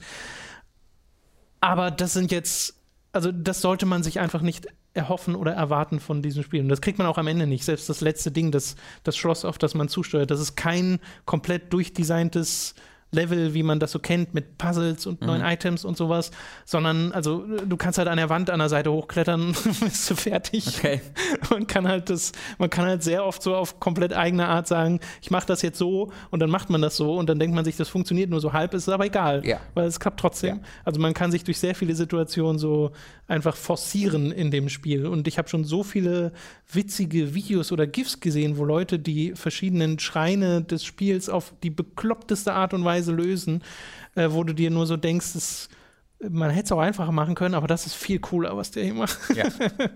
Das ist so das, was ich am meisten. Ich habe hab erst vorhin eins gesehen, da gibt es so ein Ding, wo du zwei Elektrokugeln finden musst. Und mhm. die musst du auf zwei Schalter legen, damit diese Schalter quasi Strom bekommen und dann eine Tür aufgeht. Mhm. Und der hatte nur eine dieser Kugeln und hat die andere scheinbar nicht gefunden. Mhm. Und was er dann gemacht hat, weil diese eine Kugel hat schon Elektrizität ausgestrahlt, er hat all sein Equipment ausgezogen, seine ganzen ah. Eisensachen, hat mit Schwertern und Schildern quasi einen Kabel verlegt ja, ja. zu dem anderen Schalter und hat dann noch mit dem ähm, mit diesem Magnettool eine Kiste genommen und die quasi als finale, finalen Leiter auf den Schalter gestellt. Und es hat halt funktioniert, so weil die den Strom geil. geleitet haben. Super, das ist, das geil. Das ist super cool. Wow. Mega kompliziert und man hätte in zwei Minuten das einfacher lösen Egal. können, indem man das Ding gefunden hätte. Aber ich, komm, ich habe Erfahrung, ich habe weniger Erfahrung mit Zelda Breath of the Wild, aber genau darin habe ich Erfahrung. Ja. Egal. ja, ne, vor allem das ist ja unfassbar befriedigend, wenn ja. du das dann rausfindest und dir denkst, es war nicht so gewollt, aber ja. mein Gott. ist mir ja, es ist einfach ein wahnsinnig smartes Physiksystem, das sie dort mhm. gebaut haben, wo so. Es gibt Leute, die sich ja. Luft, Luftschiffe bauen. Ja, habe ich auch gesehen, dieses, ein Screenshot davon. Es ist wirklich, da, da haben sie was ganz Besonderes gebaut. Ja, äh, definitiv. Also das, so kann ich das Spiel auch bezeichnen als etwas ganz Besonderes. Hatte damit sehr viel Freude mit, würde das auch noch weiterspielen, aber ich will es jetzt mal Robin mitgeben, weil Yay. du bist ja unter anderem unterwegs am genau. Wochenende und da ist ja die Switch und gerade auch Zelda perfekt, weil das Spiel kann man tatsächlich auch in kurzen, mhm. äh, kurzen Sessions spielen. Ich freue mich da sehr auf meine vier Stunden Zugfahrt. Genau, ja, dafür ist es wirklich perfekt. Ja. Äh, und die Switch, wenn du irgendwie Helligkeit runterstellst, schafft die das auch fast komplett. Ich stecke einfach an Strom. Stimmt, du hast ja auch Steckdose. Man kann, also wie war das? Kann man, die, kann man die mobile Switch direkt an Strom stecken? Geht das? Ja, ja. Okay. Mhm. Mit dem gleichen Kabel, was dabei ist. Okay. Also ICEs haben ja einen Strom, einen Stromstecker bei Sitzen, genau. deswegen passt das. Ähm, ich bin sehr gespannt, was als nächstes kommt bei, in sechs Jahren bei Zelda, weil ähm, ja. das, also das ist ja die Frage, ob sie jetzt darauf aufbauen oder ob sie dann wieder zurückgehen zum ja. Ei, weil ich glaube, es ist die Zahnpasta ist aus der Tube gedrückt. Es ist sehr schwer, die wieder reinzubekommen, zu sagen, okay, wir machen jetzt wieder einen Zelda wie früher. Ähm, ich glaube, da das, das wäre das wär, das wär enttäuschend. Komisch, ne? ähm, was ich glaube gerade am sinnvollsten wäre, wenn man, weil sie haben jetzt halt diese Strukturen gebaut, sie haben diese Physik gebaut, sie haben sehr viel, glaube ich, einfach durch diese offene Welt gelernt. Ähm, was man jetzt machen könnte, ist halt tatsächlich das zu kombinieren und diese offene Welt auf einen Punkt zu haben, die man also eine neue offene Welt und die halt dann tatsächlich mit den klassischen Dungeons, die man aus Zelda kennt, zu kombinieren, wo man dann ja quasi den einen kleinen Kritikpunkt, den du noch hättest, ausbügeln könnte. Genau, äh, das wäre dann wirklich das erste Zelda. Weil daran ja. haben sie sich ja viel orientiert, ne? An diesem ersten, du wirst in eine Welt geworfen und dir wird halt nichts gesagt und du mhm. machst halt einfach und erkundest. Mhm. Äh, und diesem Geiste folgend haben sie halt Breath of the Wild entwickelt. Äh, und das sehr erfolgreich, aber du hast halt diese Dungeons, wie gesagt, nicht mehr. Und wenn du jetzt zum Beispiel dir vorstellst, ein Spiel zu haben mit genau dieser Welt, aber statt der ganzen Schreine äh, sind es halt acht oder wie viel auch immer große, richtige Dungeons. Mhm. Und in denen kriegst du vielleicht auch tatsächlich wieder deine Items. Ist gerade aus dem Sinn gekommen. Hm? Was meinst du? Zweieinhalb Jahre Breath of the Wild 2? Zweieinhalb Jahre? In zweieinhalb Jahren kommt dann Breath of the Wild 2. Wie, wie, wo sie, wo sie halt das halt das erste Mal ein so direktes so Ach so, du meinst wirklich so, eine 2 dahinter setzen? Genau. Ach so, so okay. Majora's Mask mäßig, äh, wo man halt wirklich direkt darauf aufbaut und halt diese Learnings äh, mit einbezieht. Könnte das ich mir auch, auch vorstellen. Es wäre auch interessant, wenn sie die Welt nehmen und sie einfach umkrempeln, mhm. aber so umkrempeln, dass du immer noch erkennst, dass es diese Welt war. Könnte dann auch, auch langweilig Legend werden. of Zelda Primal. Primal. ich bin auf jeden Fall super angetan von dem Spiel und äh, wenn du dann irgendwann wieder fertig bist, spiele ich das auch weiter, ja. weil ich habe die Hälfte der Welt gesehen. Ja, oder so. kriegst dann auf jeden Fall wieder. Ich habe unterdessen, äh, oder wolltest du noch ein Fazit? Nee, nee, das, okay. das war mein Fazit. Also ich habe Breath of the Wild Primal ja tatsächlich auch gespielt mit Horizon, was du gerade schon mal gesagt hast, was im Grunde das ist. so ein bisschen, ja. Ähm, ich wollte noch mal sagen, weil ich nämlich jetzt wieder ein bisschen, meine Meinung hat sich wieder verändert. Das zweite Mal. Äh, es kommt immer so ein bisschen drauf an, wo ich in dem Spiel bin, äh, wie, wie es sich mir anbietet, weil ich habe jetzt äh, letztens irgendwie so vier Stunden gespielt nochmal oder drei bis vier Stunden und habe da wieder eine ganz andere Spielerfahrung erlebt als letztes Mal. Weil letztes Mal war ja mein, äh, hatte ich ja viel zu kritisieren, ne, dass es halt sehr Standard wieder wurde und sehr Listen abarbeiten, Laufwege optimieren und so weiter und so fort. Und das war jetzt in, dem, in der, meiner letzten Spiel, äh, Spielsession wieder gar nicht mehr der Fall. Stattdessen hatte ich Sidequests, die sehr toll designt waren, die mich erzählerisch überrascht haben. Ich war in sogenannten, äh, ich will die englische Version, und da heißen sie Cauldrons. Das sind designte ähm, Dungeons ist ein zu großes Wort. Level, sage ich mal, wo ähm, du durch die durch die, wie soll ich das am besten erklären? Du, du, du rennst durch sehr mechanische Umgebungen, in denen die Roboter gebaut werden. Und das sind halt einzelne Level, an deren Ende du lernst, neue Roboter zu hacken.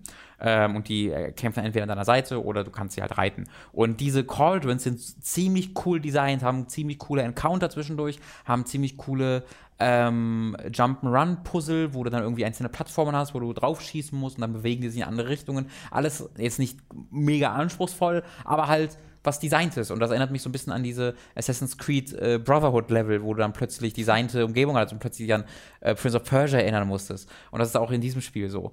Ähm, also das, das hat mir total viel Spaß gemacht, auch weil die Umgebungen da nochmal sehr anders sind. Dann diese Sidequests wollte ich nochmal besonders erwähnen, denn letzte Mal habe ich auch gesagt, dass die sehr Standard waren. Ähm, aber sie haben tatsächlich die nochmal in verschiedene Kategorien unterteilt, dass es halt Sidequests, Sidequests gibt und es gibt sogenannte Errand Sidequests, also wo du quasi Botendienste mhm. fast schon tätigst. Und da fallen halt viele der Sidequests runter, wo du dann irgendwie nur zu einem Punkt rennen musst und da irgendwie dann Monster kills oder äh, irgendwelche Ressourcen einsammeln muss oder sowas. Aber es gibt dann auch diese großen Sidequests, von denen es halt auch einige gibt, oder zu geben scheint, bin immer noch nicht so mega weit. Ähm, die sind tatsächlich haben auch eine erzählerische Komponente, die mir gefällt. Ähm, ich würde eine Sidequest kurz erklären wollen, äh, weil das ein ganz gutes Beispiel ist, wo ich einen, von einem Mann erfahren habe, der seine, ich glaube, es war Freundin oder Schwester, ich bin mir nicht mehr so ganz sicher. Ähm, jedenfalls eine Bekannte von sich hat mhm. er gesucht. Und er sagte, diese Bekannte von ihm ist abgehauen mit dem Ziel, einen Kriegsverbrecher zu töten, namens Said. Und dieser Kriegsverbrecher, der ist halt bekannt, weil es gab mal einen Krieg zwischen zwei Völkern und eines, da gab es dann die sogenannten Red Raids, wo einer dieser, wo sie halt einfach Unschuldige abgemetzelt haben und in die mhm. Dörfer gegangen sind und sie geradet haben und vergewaltigt haben, alles. Und einer der, ähm, naja, bekanntesten Teilnehmer dieser Red Raids war halt dieser Said. Und äh, dieses, diese Frau wollte sich halt an ihm rächen, weil die dann beteiligt war und auch Angehörige verloren hat und ist halt rausgegangen auf der Suche nach ihm, um, um ihn zu töten. Und äh, du erfährst recht schnell, wo sich Said finden lässt. Der ist nämlich einfach ein General heute in, bei diesem Volk und gehst halt zu ihm und sagst, was hast du mit dieser Frau gemacht? Wo ist sie? Ähm, und er sagt halt, ey, das ist alles Blödsinn, was da über mich erzählt wird. Das ist eine Verwechslung. Ich war das überhaupt gar nicht. Das habe ich auch. Sie hat mich angegriffen. Ich habe ihr das erklärt äh, und habe sie dann gehen lassen. Deswegen, ich kann es verstehen, warum sie so wütend war. Ich habe, äh, sie hat mir gesagt, sie will da und da hingehen. Da kannst du gehen. Okay, interessant. ich, habe ich ja gar nicht mit gerechnet, dass mhm. das diesen Weg geht. Und dann bin ich zu dem Dorf oder zu dem Punkt hingegangen, wo er sagte, dass sie, dass sie meinte, dass sie da ist. Und da waren halt vier, fünf Soldaten die so, wo ich so meinte, ey, was, seid ihr Banditen, was ist los? Und er so, nee, wir sind keine Banditen, aber wir killen dich jetzt. So, hä, was ist denn da los? Habe ich umgebracht. Das waren Soldaten, die für Said gearbeitet haben. Mhm. Weil der nämlich wohl genau der Typ war. Und was er gemacht hat, ist, sie einfach in eine Falle ge geschickt, wo andere Soldaten auf sie bereits gewartet haben, um sie in, weil er ein Sklavenhändler heute ist. Mhm. Äh, und dann äh, hast du halt angefangen, diese Sklavenhändler-Operation aufzudecken und zu finden, wo die alle, wo die alle ähm, äh, naja, eingesperrt werden. Dann hast du ein großes Dorf, wo du ganz viele Soldaten hast, die du nach und nach ausschaltest, um sie dann halt zu befreien. Und ähm, am Ende killst, äh, äh, kommt dann halt auch Said, du tötest ihn oder beziehungsweise du verletzt ihn so, dass dann diese Frau ihn umbringen kann. Ähm, was ziemlich viel hin und her ist und erzählerisch was ziemlich cooles Ding. Äh, von so einem Open-World-Spiel erwarte ich das nicht unbedingt. Und das wollte ich mal gesondert erwähnen, ähm, weil ich das echt, echt toll fand. Und ich hoffe, davon haben sie noch ein bisschen was zu bieten. Davon, ich hatte jetzt so zwei, drei Quests, die in diesem Stil auch waren, Side-Quests, und hoffe, da haben sie noch ein paar mehr. Ähm, optisch wahnsinnig abwechslungsreich. Also ich war jetzt schon in Schneegebieten, in einem Wüstengebiet, äh, Steppegebiet äh, und dementsprechend verändern sich das auch die Dinosaurier. Also in dieser Steppe, okay. die dann auch ähm, so sumpfartig wird teilweise, hast du da so riesige Krokodil-Dinos, ähm, was wieder ziemlich cool ist. Also das finde ich ganz cool, weil davon habe ich bisher kaum ja. was gesehen. Also immer wenn ich Horizon sehe, sehe ich halt dieses etwas herbstlich anmutende ja. Waldgebiet. Das ändert sich recht fix. Okay. Und äh, dementsprechend ändern sich auch die, also ich habe auch schon fliegende Gegner getroffen. Ähm, das, das, das, das, das macht, das öffnet sich mir jetzt immer so weiter so ein bisschen das Spiel. Und ich glaube, es kann auch sehr gut sein, dass bei der nächsten Spielsession ich wieder genau in den Modus komme, wo ich sage, ah, jetzt habe ich gerade keine coole Sidequest, aber die Main-Quest ist auch so weit weg, deswegen renne ich jetzt so durch die Gegend und mache diese ganzen Errands und das gefällt mir wieder nicht so gut. Ähm, aber insgesamt war das echt eine sehr, sehr spaßige Spielsession, die ich deswegen nochmal so gesondert erwähnen wollte. Alles klar. Also nicht nur hin und her rennen, Sidequests? Nee, nicht hin und her rennen, das war auch wirklich gestern erkunden, Spaß haben an Charakteren, Spaß haben am, am der Optik, Spaß haben am Freischalten neuer Skills. Mhm. Das war cool. Okay. Dann lass uns doch mal über Mass Effect reden. Lass uns über Mass Effect reden. Mass Effect Andromeda haben wir im letzten Stream angespielt. Für uns beide war es ja da tatsächlich der erste Eindruck, also auch das erste Mal, dass wir das überhaupt gespielt haben auf der Xbox One und da habe ich es jetzt auch weiter gespielt. Die Xbox zeigt mir so knapp zehn Stunden Spielzeit an. Mhm. Davon kann man halt noch mal so ein bisschen mehr als eine Stunde wegrechnen vom Stream. Äh, weil ich habe dann tatsächlich noch mal von vorne angefangen mit einem neuen Charakter, also habe noch mal probiert, mir einen Charakter zu machen, der mir optisch auch äh, gefällt, weil ja die Animationen bei dem, den wir hatten, so gar nicht funktioniert haben. Ja. Ähm, und jetzt habe ich halt eine Rider, mit der ich so ganz zufrieden bin. Es gibt mhm. aber immer noch immer wieder diese unheimlichen Momente, ja, ja. Äh, weil und das ist ja die offensichtliche Kritik, die die meisten Leute an Andromeda haben. Die Optik, die Animation, die Präsentation insgesamt ist mega durchwachsen, weil du hast eben diese ganzen Gesichtsanimationen und auch die Laufanimationen und allein schon die Art und Weise, wie von einer Animation in die nächste geschaltet wird, mhm. das ist halt alles teilweise richtig schlecht. Also, mhm. dass du halt wirklich darauf guckst und dir denkst, oh, das war, das war doch in Mass Effect 2 und 3 schon besser oder nicht? Oder mhm. habe ich das falsch in Erinnerung? Und dann habe ich mir Videos davon angeguckt, nee, es war da besser. Mhm. Äh, und das ist halt sehr komisch. Da fragt man sich dann, wie so etwas passieren kann. Auf der anderen Seite hast du aber dann auch diese äh, die Optik der Umgebung. Wenn du dir dann die Welten anguckst oder die Raumstationen anguckst, das sieht dann alles super cool aus. Also ein sehr, ja, einfach ein sehr durchwachsener Eindruck, der dort entsteht und der dann halt weitergeht, auch im spielerischen und in der Story, zumindest was so diesen erweiterten Ersteindruck geht, den ich bisher sammeln konnte. Ich habe im Wesentlichen den ersten Planeten gespielt, auf dem man kommt äh, und den man frei erkunden kann, auf dem es dann auch die erste große Hauptquest mhm. gibt. Äh, habe vorher auf der Station, man kommt so auf dem Nexus an, quasi kurz nach dem, was wir gespielt haben mhm. im, äh, in dieser Intro-Mission. Und der Nexus ist quasi die neue Citadel, mhm. von der aus man auch viele der Aufträge bekommt, die man dann auch äh, in dem Planeten ähm, erledigt. Und auch das neue Schiff bekommt man, das hier die Tempest. Äh, und das inszeniert sich auch wieder sehr schön, dass du dieses Schiff bekommst mit der aufbrodelnden Musik, wie es dann so landet und dir gesagt wird, hier, das ist dein, das ist dein neues Schiff äh, weil ich vergesse die Frage vielleicht sonst, wo du gerade Musik erwähnst. Mhm. Gibt es Musik aus den, also gibt es Remixes oder Themes, die du wiedererkennst? Also habe ich bisher noch nichts erkannt, wo ich gesagt habe, okay, das ist jetzt genau das, was ich aus Mass Effect 1 kenne. Aber zum Beispiel äh, gibt es ja wieder eine Galaxiekarte mhm. und da kommt wieder eine sehr coole, so atmosphärische Musik, die mich daran erinnert hat, oh, ohne jetzt einfach das zu kopieren. Das ist mein Lieblingstrack aus Mass Effect. Also das finde ich ist hier schon noch was Eigenes, mhm. aber das fand ich zumindest richtig cool. Ja. Ähm, aber abgesehen davon hat es jetzt nicht die hat es insgesamt nicht die gleiche Identität, die Mass Effect hatte, so akustisch. Okay. Weil du hast ja, ich finde, den Mass Effect Soundtrack erkennt man sofort. Ja, der ist so 80er Jahre ja, dieses, Techno, Retro, ja, elektronisch. Synthi-Klänge sind genau irgendwie sehr ja. ikonisch geworden. Ja. Äh, ja, was auch Gerade wenn du in der Normandy unterwegs bist oder sowas. Ja. Ähm, wo war ich? Du hattest auf deinem Nexus, wo du die. Genau, der Nexus. Und äh, da habe ich mich halt so ein bisschen umgehört, so, mochte dieses Szenario super gern, dass du dort ankommst und als erstes sind mal irgendwie die Lichter aus. Und du denkst dir so, was ist denn hier los? Die sollten doch alle gerade angekommen sein, mhm. die ganzen anderen Arcs.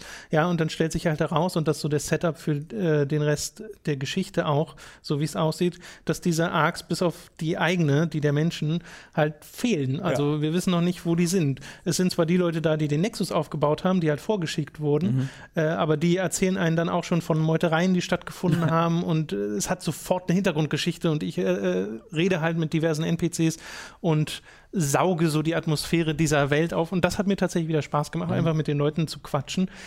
Wobei äh, inzwischen auffällt, wie äh, steril Konversationen inszeniert sind, mhm. nämlich quasi gar nicht. Mhm. Also stehen sich halt Leute statisch gegenüber und quatschen miteinander. Und das ist im Mass Effect immer so gewesen, aber es gibt inzwischen halt Spiele wie Witcher, die das besser gemacht haben. Ja.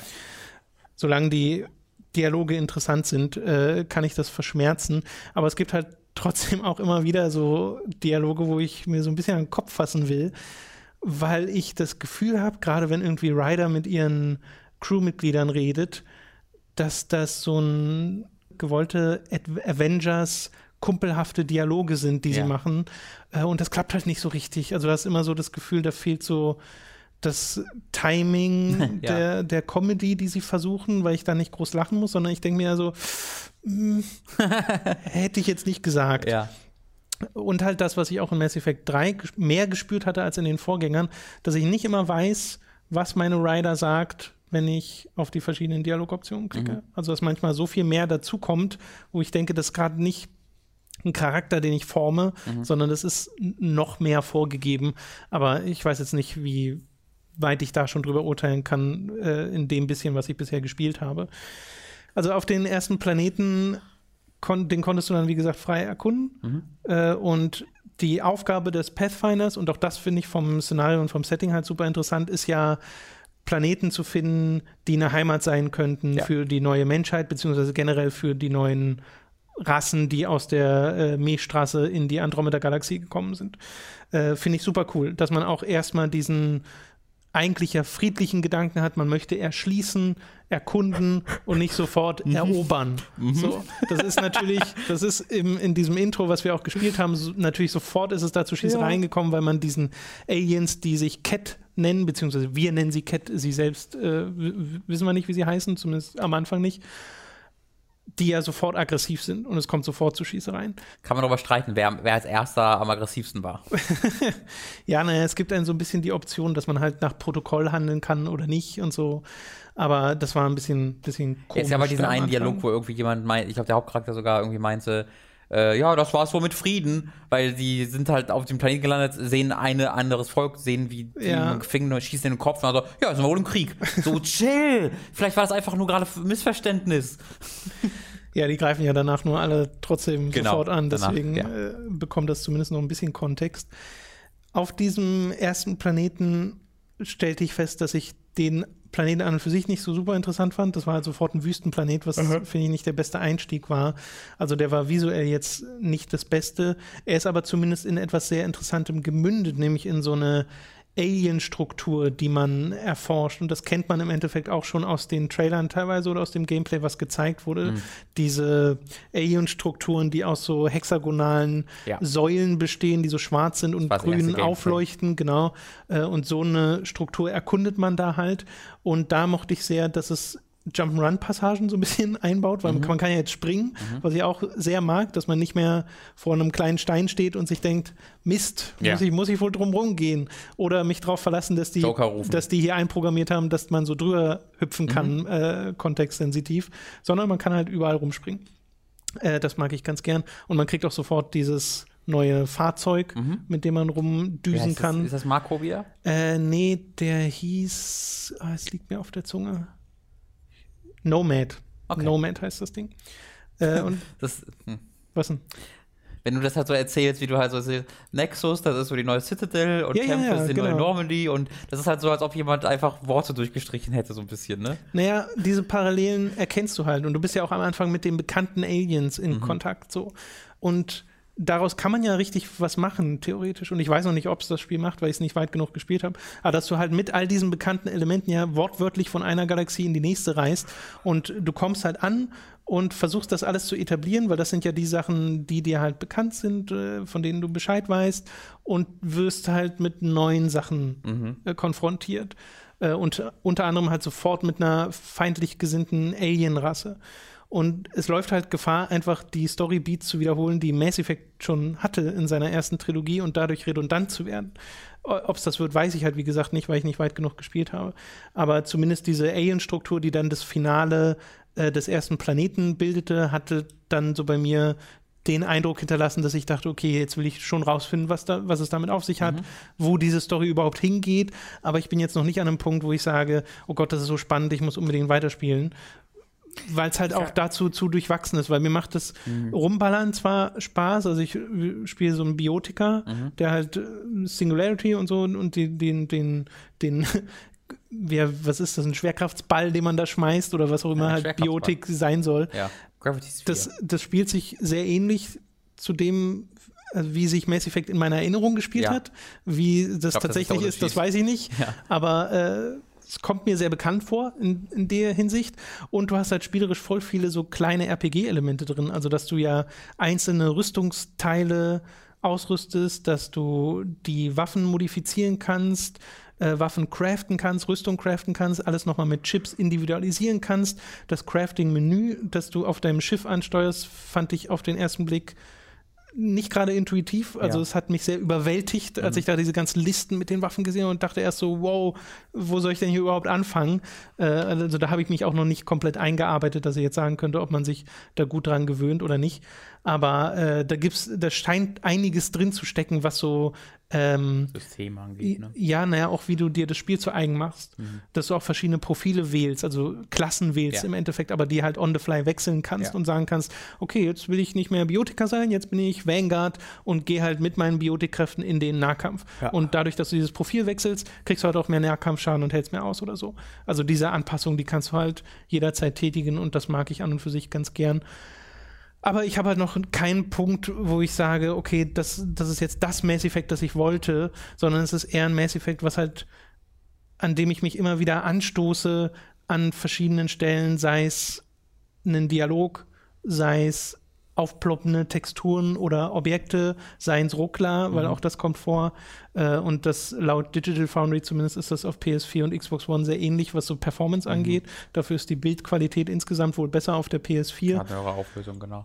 Äh, genau, gerade auch in Cutscenes. Ja. Äh, weil das ist mir auch schon in, bei uns im Stream aufgefallen. An manchen Stellen sieht es halt einfach mega pixelig aus. Da läuft Xbox One halt mit 57 Genau, weil es halt krass runterskaliert. Ja. Äh, und das ist sehr schade. Ja. Es wirkt für mich so, ich muss dazu sagen, ich habe selbst leider immer noch nicht spielen können, weil es Probleme mit den Codes gab. Ähm, ich werde es auf dem PC äh, nachholen, sobald es geht. Es wirkt für mich so ein bisschen wie so ein Fanfiction-Mass Effect das geht halt, das, das Gefühl hatte ich von Anfang an und das geht halt schon bei der Prämisse los, weil ich finde, die Prämisse ist komisch in die, in die Welt eingebaut.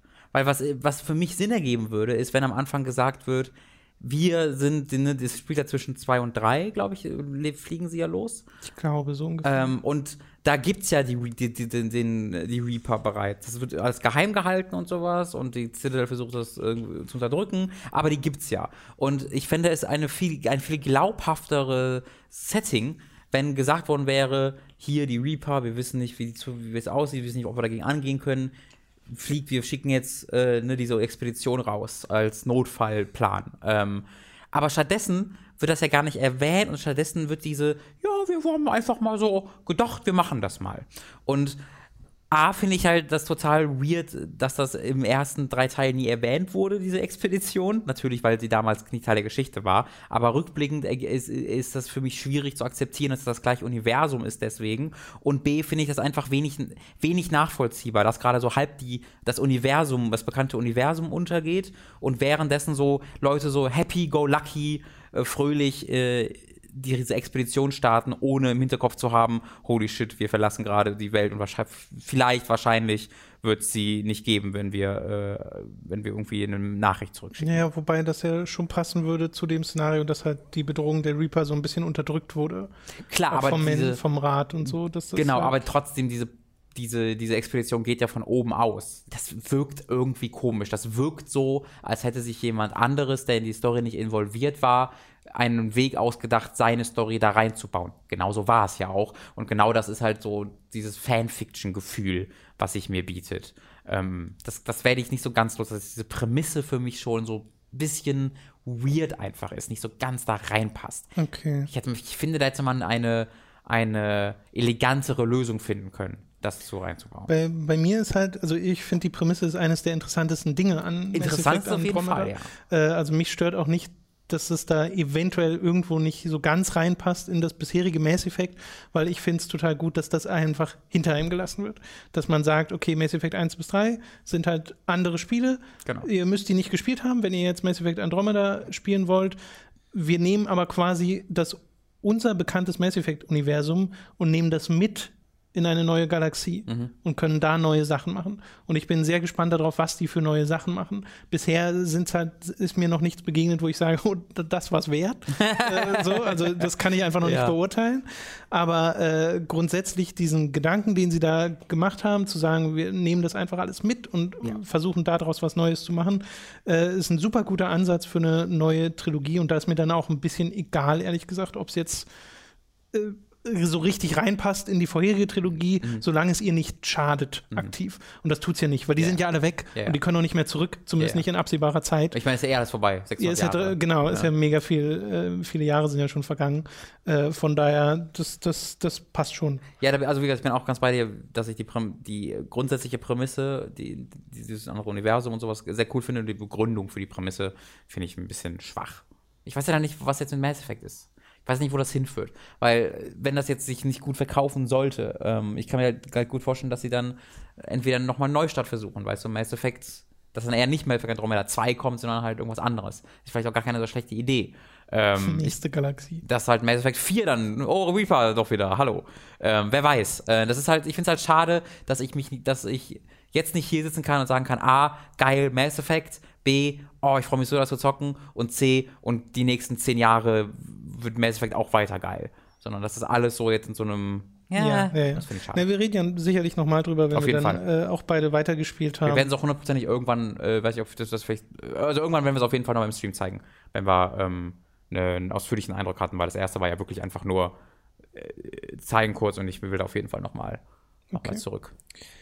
Dead Rising 4 wolltust du noch mal erwähnen? Sehr gerne, weil Wo da kommt das denn her? Die, da habe ich die meiste Zeit am Wochenende mit verbracht. Richtig viel. Äh, ich habe die Steam-Version äh, mir angefragt. Äh, das ist auf Steam erschienen. Das war ja vorher Windows 10 PC exklusiv mit all den Problemen, die so ein Windows 10 Spiel gerne mal mit sich zieht. Und ähm, vor allen Dingen bei mir war das größte Problem, dass ich es halt nicht mit dem Steam-Link äh, verwenden konnte. Das heißt, ich konnte es nicht wirklich komfortabel auf meinem Fernseher spielen, sondern musste es halt äh, am Schreibtisch zocken und da hatte ich nicht so viel Bock drauf einfach. Äh, deswegen habe ich da äh, dann gewartet, als ich gehört habe, okay, Steam-Version kommt und habe mir die angefragt und habe es dann an meinem Steam-Link angeworfen äh, auf dem großen Fernseher und habe da echt eine Menge, Menge Freude dran, weil ich das äh, auch ruhiger gespielt habe. Ich hatte das ja äh, mit dem Streamer im Hinterkopf gezockt, also so ein bisschen so durchgejoggt und als wir dann im Stream waren, auch so ein bisschen gerade durch mit der Geschichte.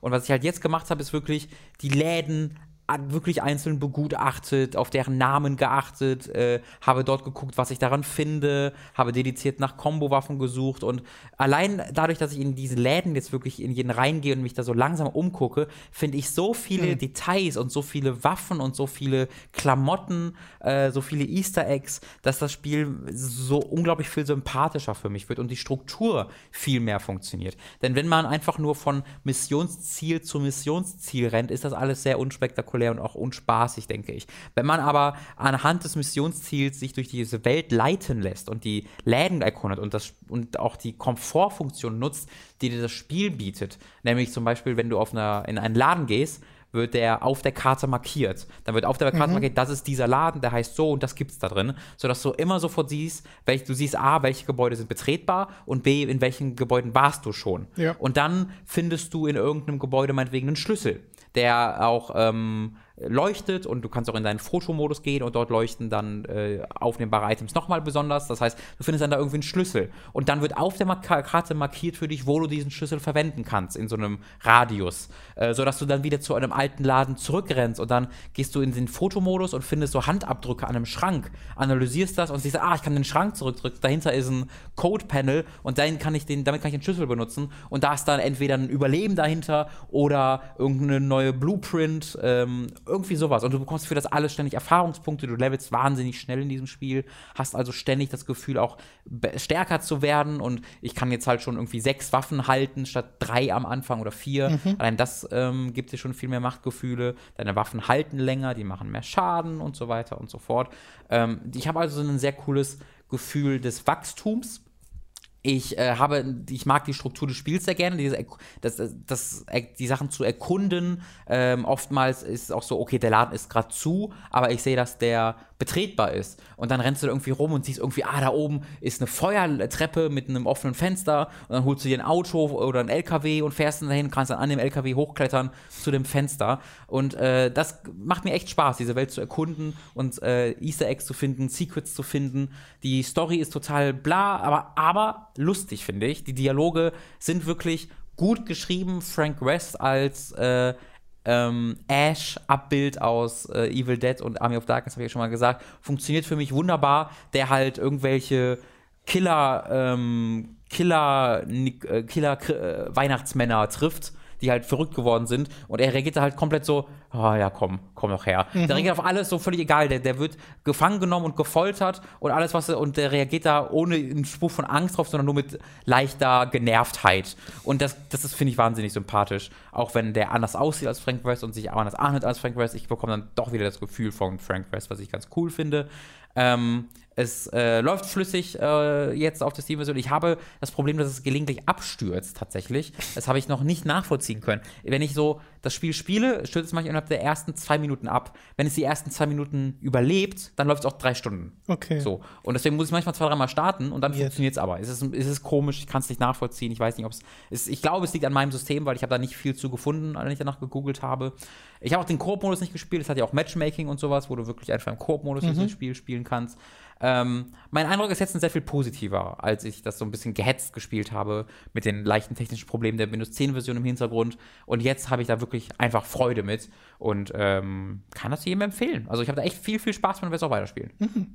Ja, mich hatte das Spiel ehrlich gesagt ein bisschen, als wir am Ende unseres Streams, als wir das gespielt haben, in einem kleinen Spielzeugauto saßen, das als es kaputt ging, in Flammen aufging. Ja, ah, das war, das umringt, da umringt von Zombies. Ja, das ist das, das war ein sehr schöner Anblick. Und diese Momente hast du halt ständig, also ich renne halt jetzt, bin halt jetzt die meiste Rüstung. Zeit mit einem Hai-Kostüm rumgerannt, ja, mit ja. Hai-Maske auch und dann äh, rennst du halt als Hai durch die Gegend und kannst Selfies mit den Zombies machen und auch dann diese Cutscenes, wo, die dann, wo du dann mit Söldnern sprichst, die so, oh, ich bin ein Söldner und du stehst dann in dem Hai-Kostüm da und äh, Frank West macht sich über die lustig.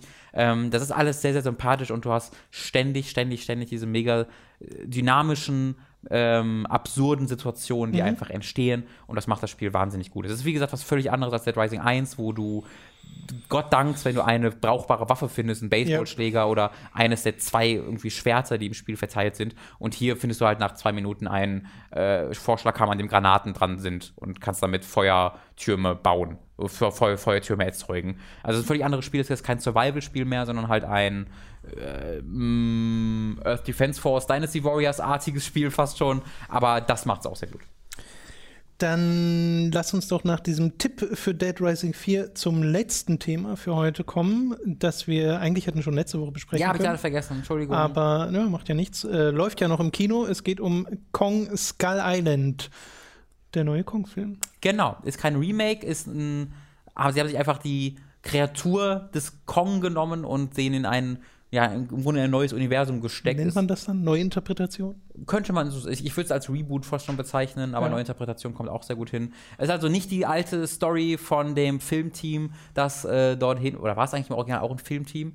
Ich habe hab das Original nie gesehen, ich kenne nur den Peter Jackson King Kong. Da ist jedenfalls ein Filmteam, das halt zu dieser, zu dieser Insel fährt und dann verliebt sich äh, Kong in, de, in das hübsche Mädchen und Beauty kills the Beast und so weiter und so fort. Nein, wir sind jetzt im Kaiju-Universum, also im Godzilla-Universum und äh, diese, dieser Trupp von völlig ab Voll, also du hast wahnsinnig viele Karikaturen an, von Figuren in diesem Film. Und die größte Karikatur mit Abstand ist halt Samuel L. Jackson, der dieser General ist, der einfach nur kämpfen will und der, um mhm. sich selbst wohlzufühlen, halt im Krieg sein muss. Und wenn nicht im Krieg ist, geht es ihm schlecht und die, die, kommen halt auf diese Insel und sofort, also sie alle kommen auf dieser Insel an äh, mit ihren Helikoptern und holy shit, there's a huge ape, dann schwenkt die Kamera und da ist ein riesiger Affe, der halt auch 15 Mal so groß ist wie der alte Kong, weil er ja auch mal gegen Godzilla antreten muss den nächsten Filmen irgendwann. Äh, und dieser King Kong äh, zerlegt einfach diese Helikopter alle, Leute sterben, sehr wenige Leute sterben an diesem ersten Angriff, komischerweise, obwohl diese Helikopter alle aus der Luft geschlagen werden und hm. explodieren. Trotzdem überleben es sehr viele. Äh, und in der Sekunde sagt halt Samuel Jackson, der Affe, den kill ich Ich bin persönlich, ich fühle mich persönlich beleidigt und den will ich jetzt angreifen. Und recht schnell erfahren so die anderen Charaktere, nee, chill mal, King Kong ist das Einzige, was die ganzen richtig krassen Monster irgendwie ja. runterhält. Und es gibt natürlich auch wieder die Eingeborenen auf der Insel und die verehren Kong, weil er sie beschützt. Äh, und der General ist halt, ich töte den Kong. Und der hat dann halt eine Truppe von Soldaten, die nicht so ganz wissen, was sie machen sollen. Du hast halt Tom Hiddleston und ähm, Brie Larson. Genau, Brie Larson. Mag ich auch sehr, sehr gerne, sehr talentiert. Das sind so die beiden Hauptdarsteller. Du hast noch John Goodman im Hintergrund, der aber eher so die Rolle von ähm, Brian Cranston in Godzilla einnimmt, nämlich sehr verschwendet zu sein und so da zu sein, aber nicht wirklich da sein zu müssen. Ähm, und äh, das ist alles okay. So, das, der Film ist immer mal wieder komisch lustig. Also der versucht wirklich hart auf Comedy immer mal wieder zu gehen. Es gibt einen sensationellen Cut in diesem, in diesem äh, Film, wo King Kong sich einen Soldaten nimmt und den so wie so ein, also wie so ein Sandwich wirklich sich so nimmt mhm. und so in Richtung Mund steckt. Der macht seinen Mund auf und dann gibt es einen Cut zu exakt der gleichen Position, wie halt einfach ein Soldat in so einem Camp und in so ein Sandwich beißt. Sehr und es ist wahnsinnig lustig, wie sehr, dieser, sehr dieser Hardcut. Und generell ist dieser Film größtenteils sehr, sehr gut geschnitten. Ähm, du hast da unglaublich viele optische Ideen. Allgemein dieser Film lebt mhm. von seiner Optik. Die Charaktere sind oftmals komisch. Die, der Humor, du hast ja auch äh, einen, einen, einen krassen Comedy-Relief mit John C. Reilly in diesem Film, der wirklich einfach nur der auch so eine Seth Rogen-Komödie zu stammen scheint, der sich so total beißt mit dem Rest des Films, weil der auch sehr brutal sein kann.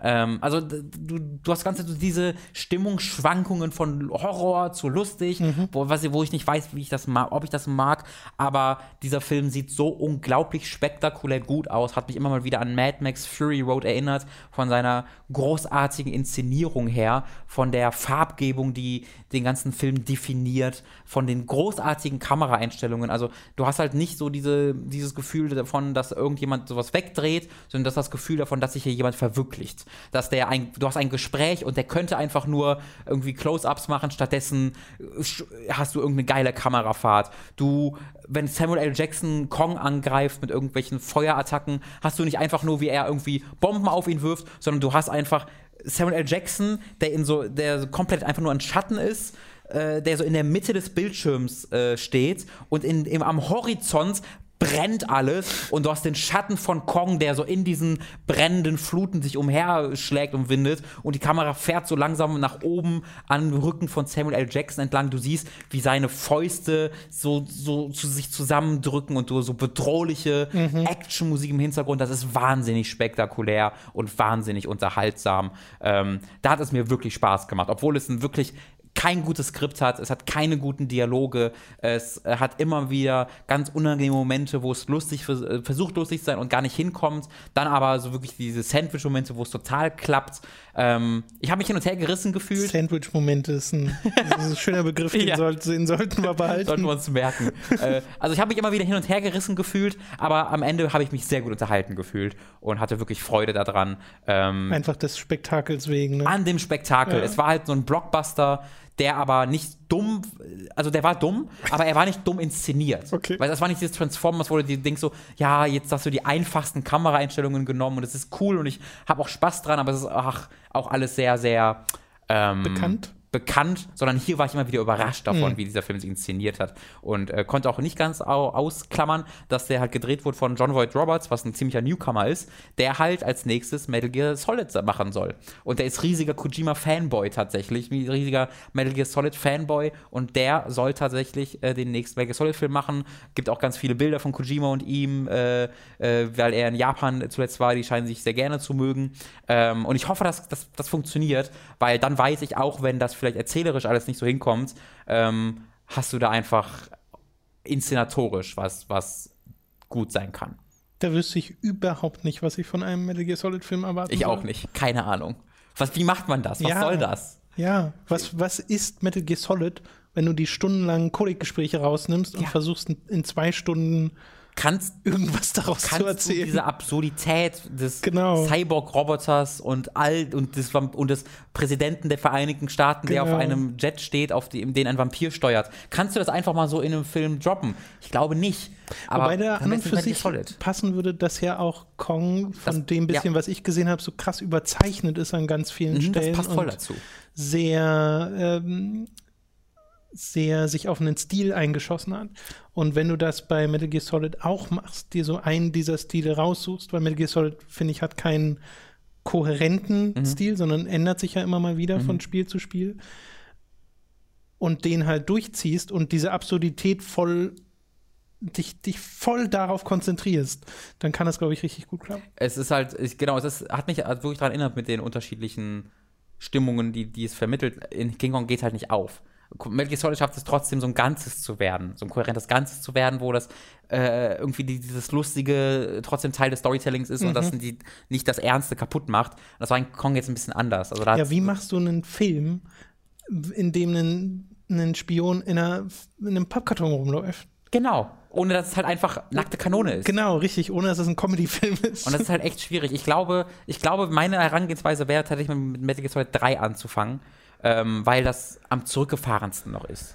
Weißt du, da hast du nicht konstant die riesigen ganzen Roboter und du hast nicht die Klone äh, und sowas, sondern ist, du, du kannst das als auf, auf einem oberflächlichen, äh, du kannst, also wenn, wenn, du, hast, du kannst es auf einem oberflächlichen Ebene als einen, so ein James Bond Thriller inszenieren und dann langsam die so ranführen. Und dann, wenn du dann zu der Story gehst von Metal Gear 1, mehr und mehr davon einführen. Wenn du halt mit 1 beginnst, hast du direkt Liquid Snake und die Klone und Recessive, Recessive Genes und äh, hast du nicht gesehen. Das ist, kann, glaube ich, sehr viel sein direkt. Und Ocelot, wo niemand weiß, was der macht.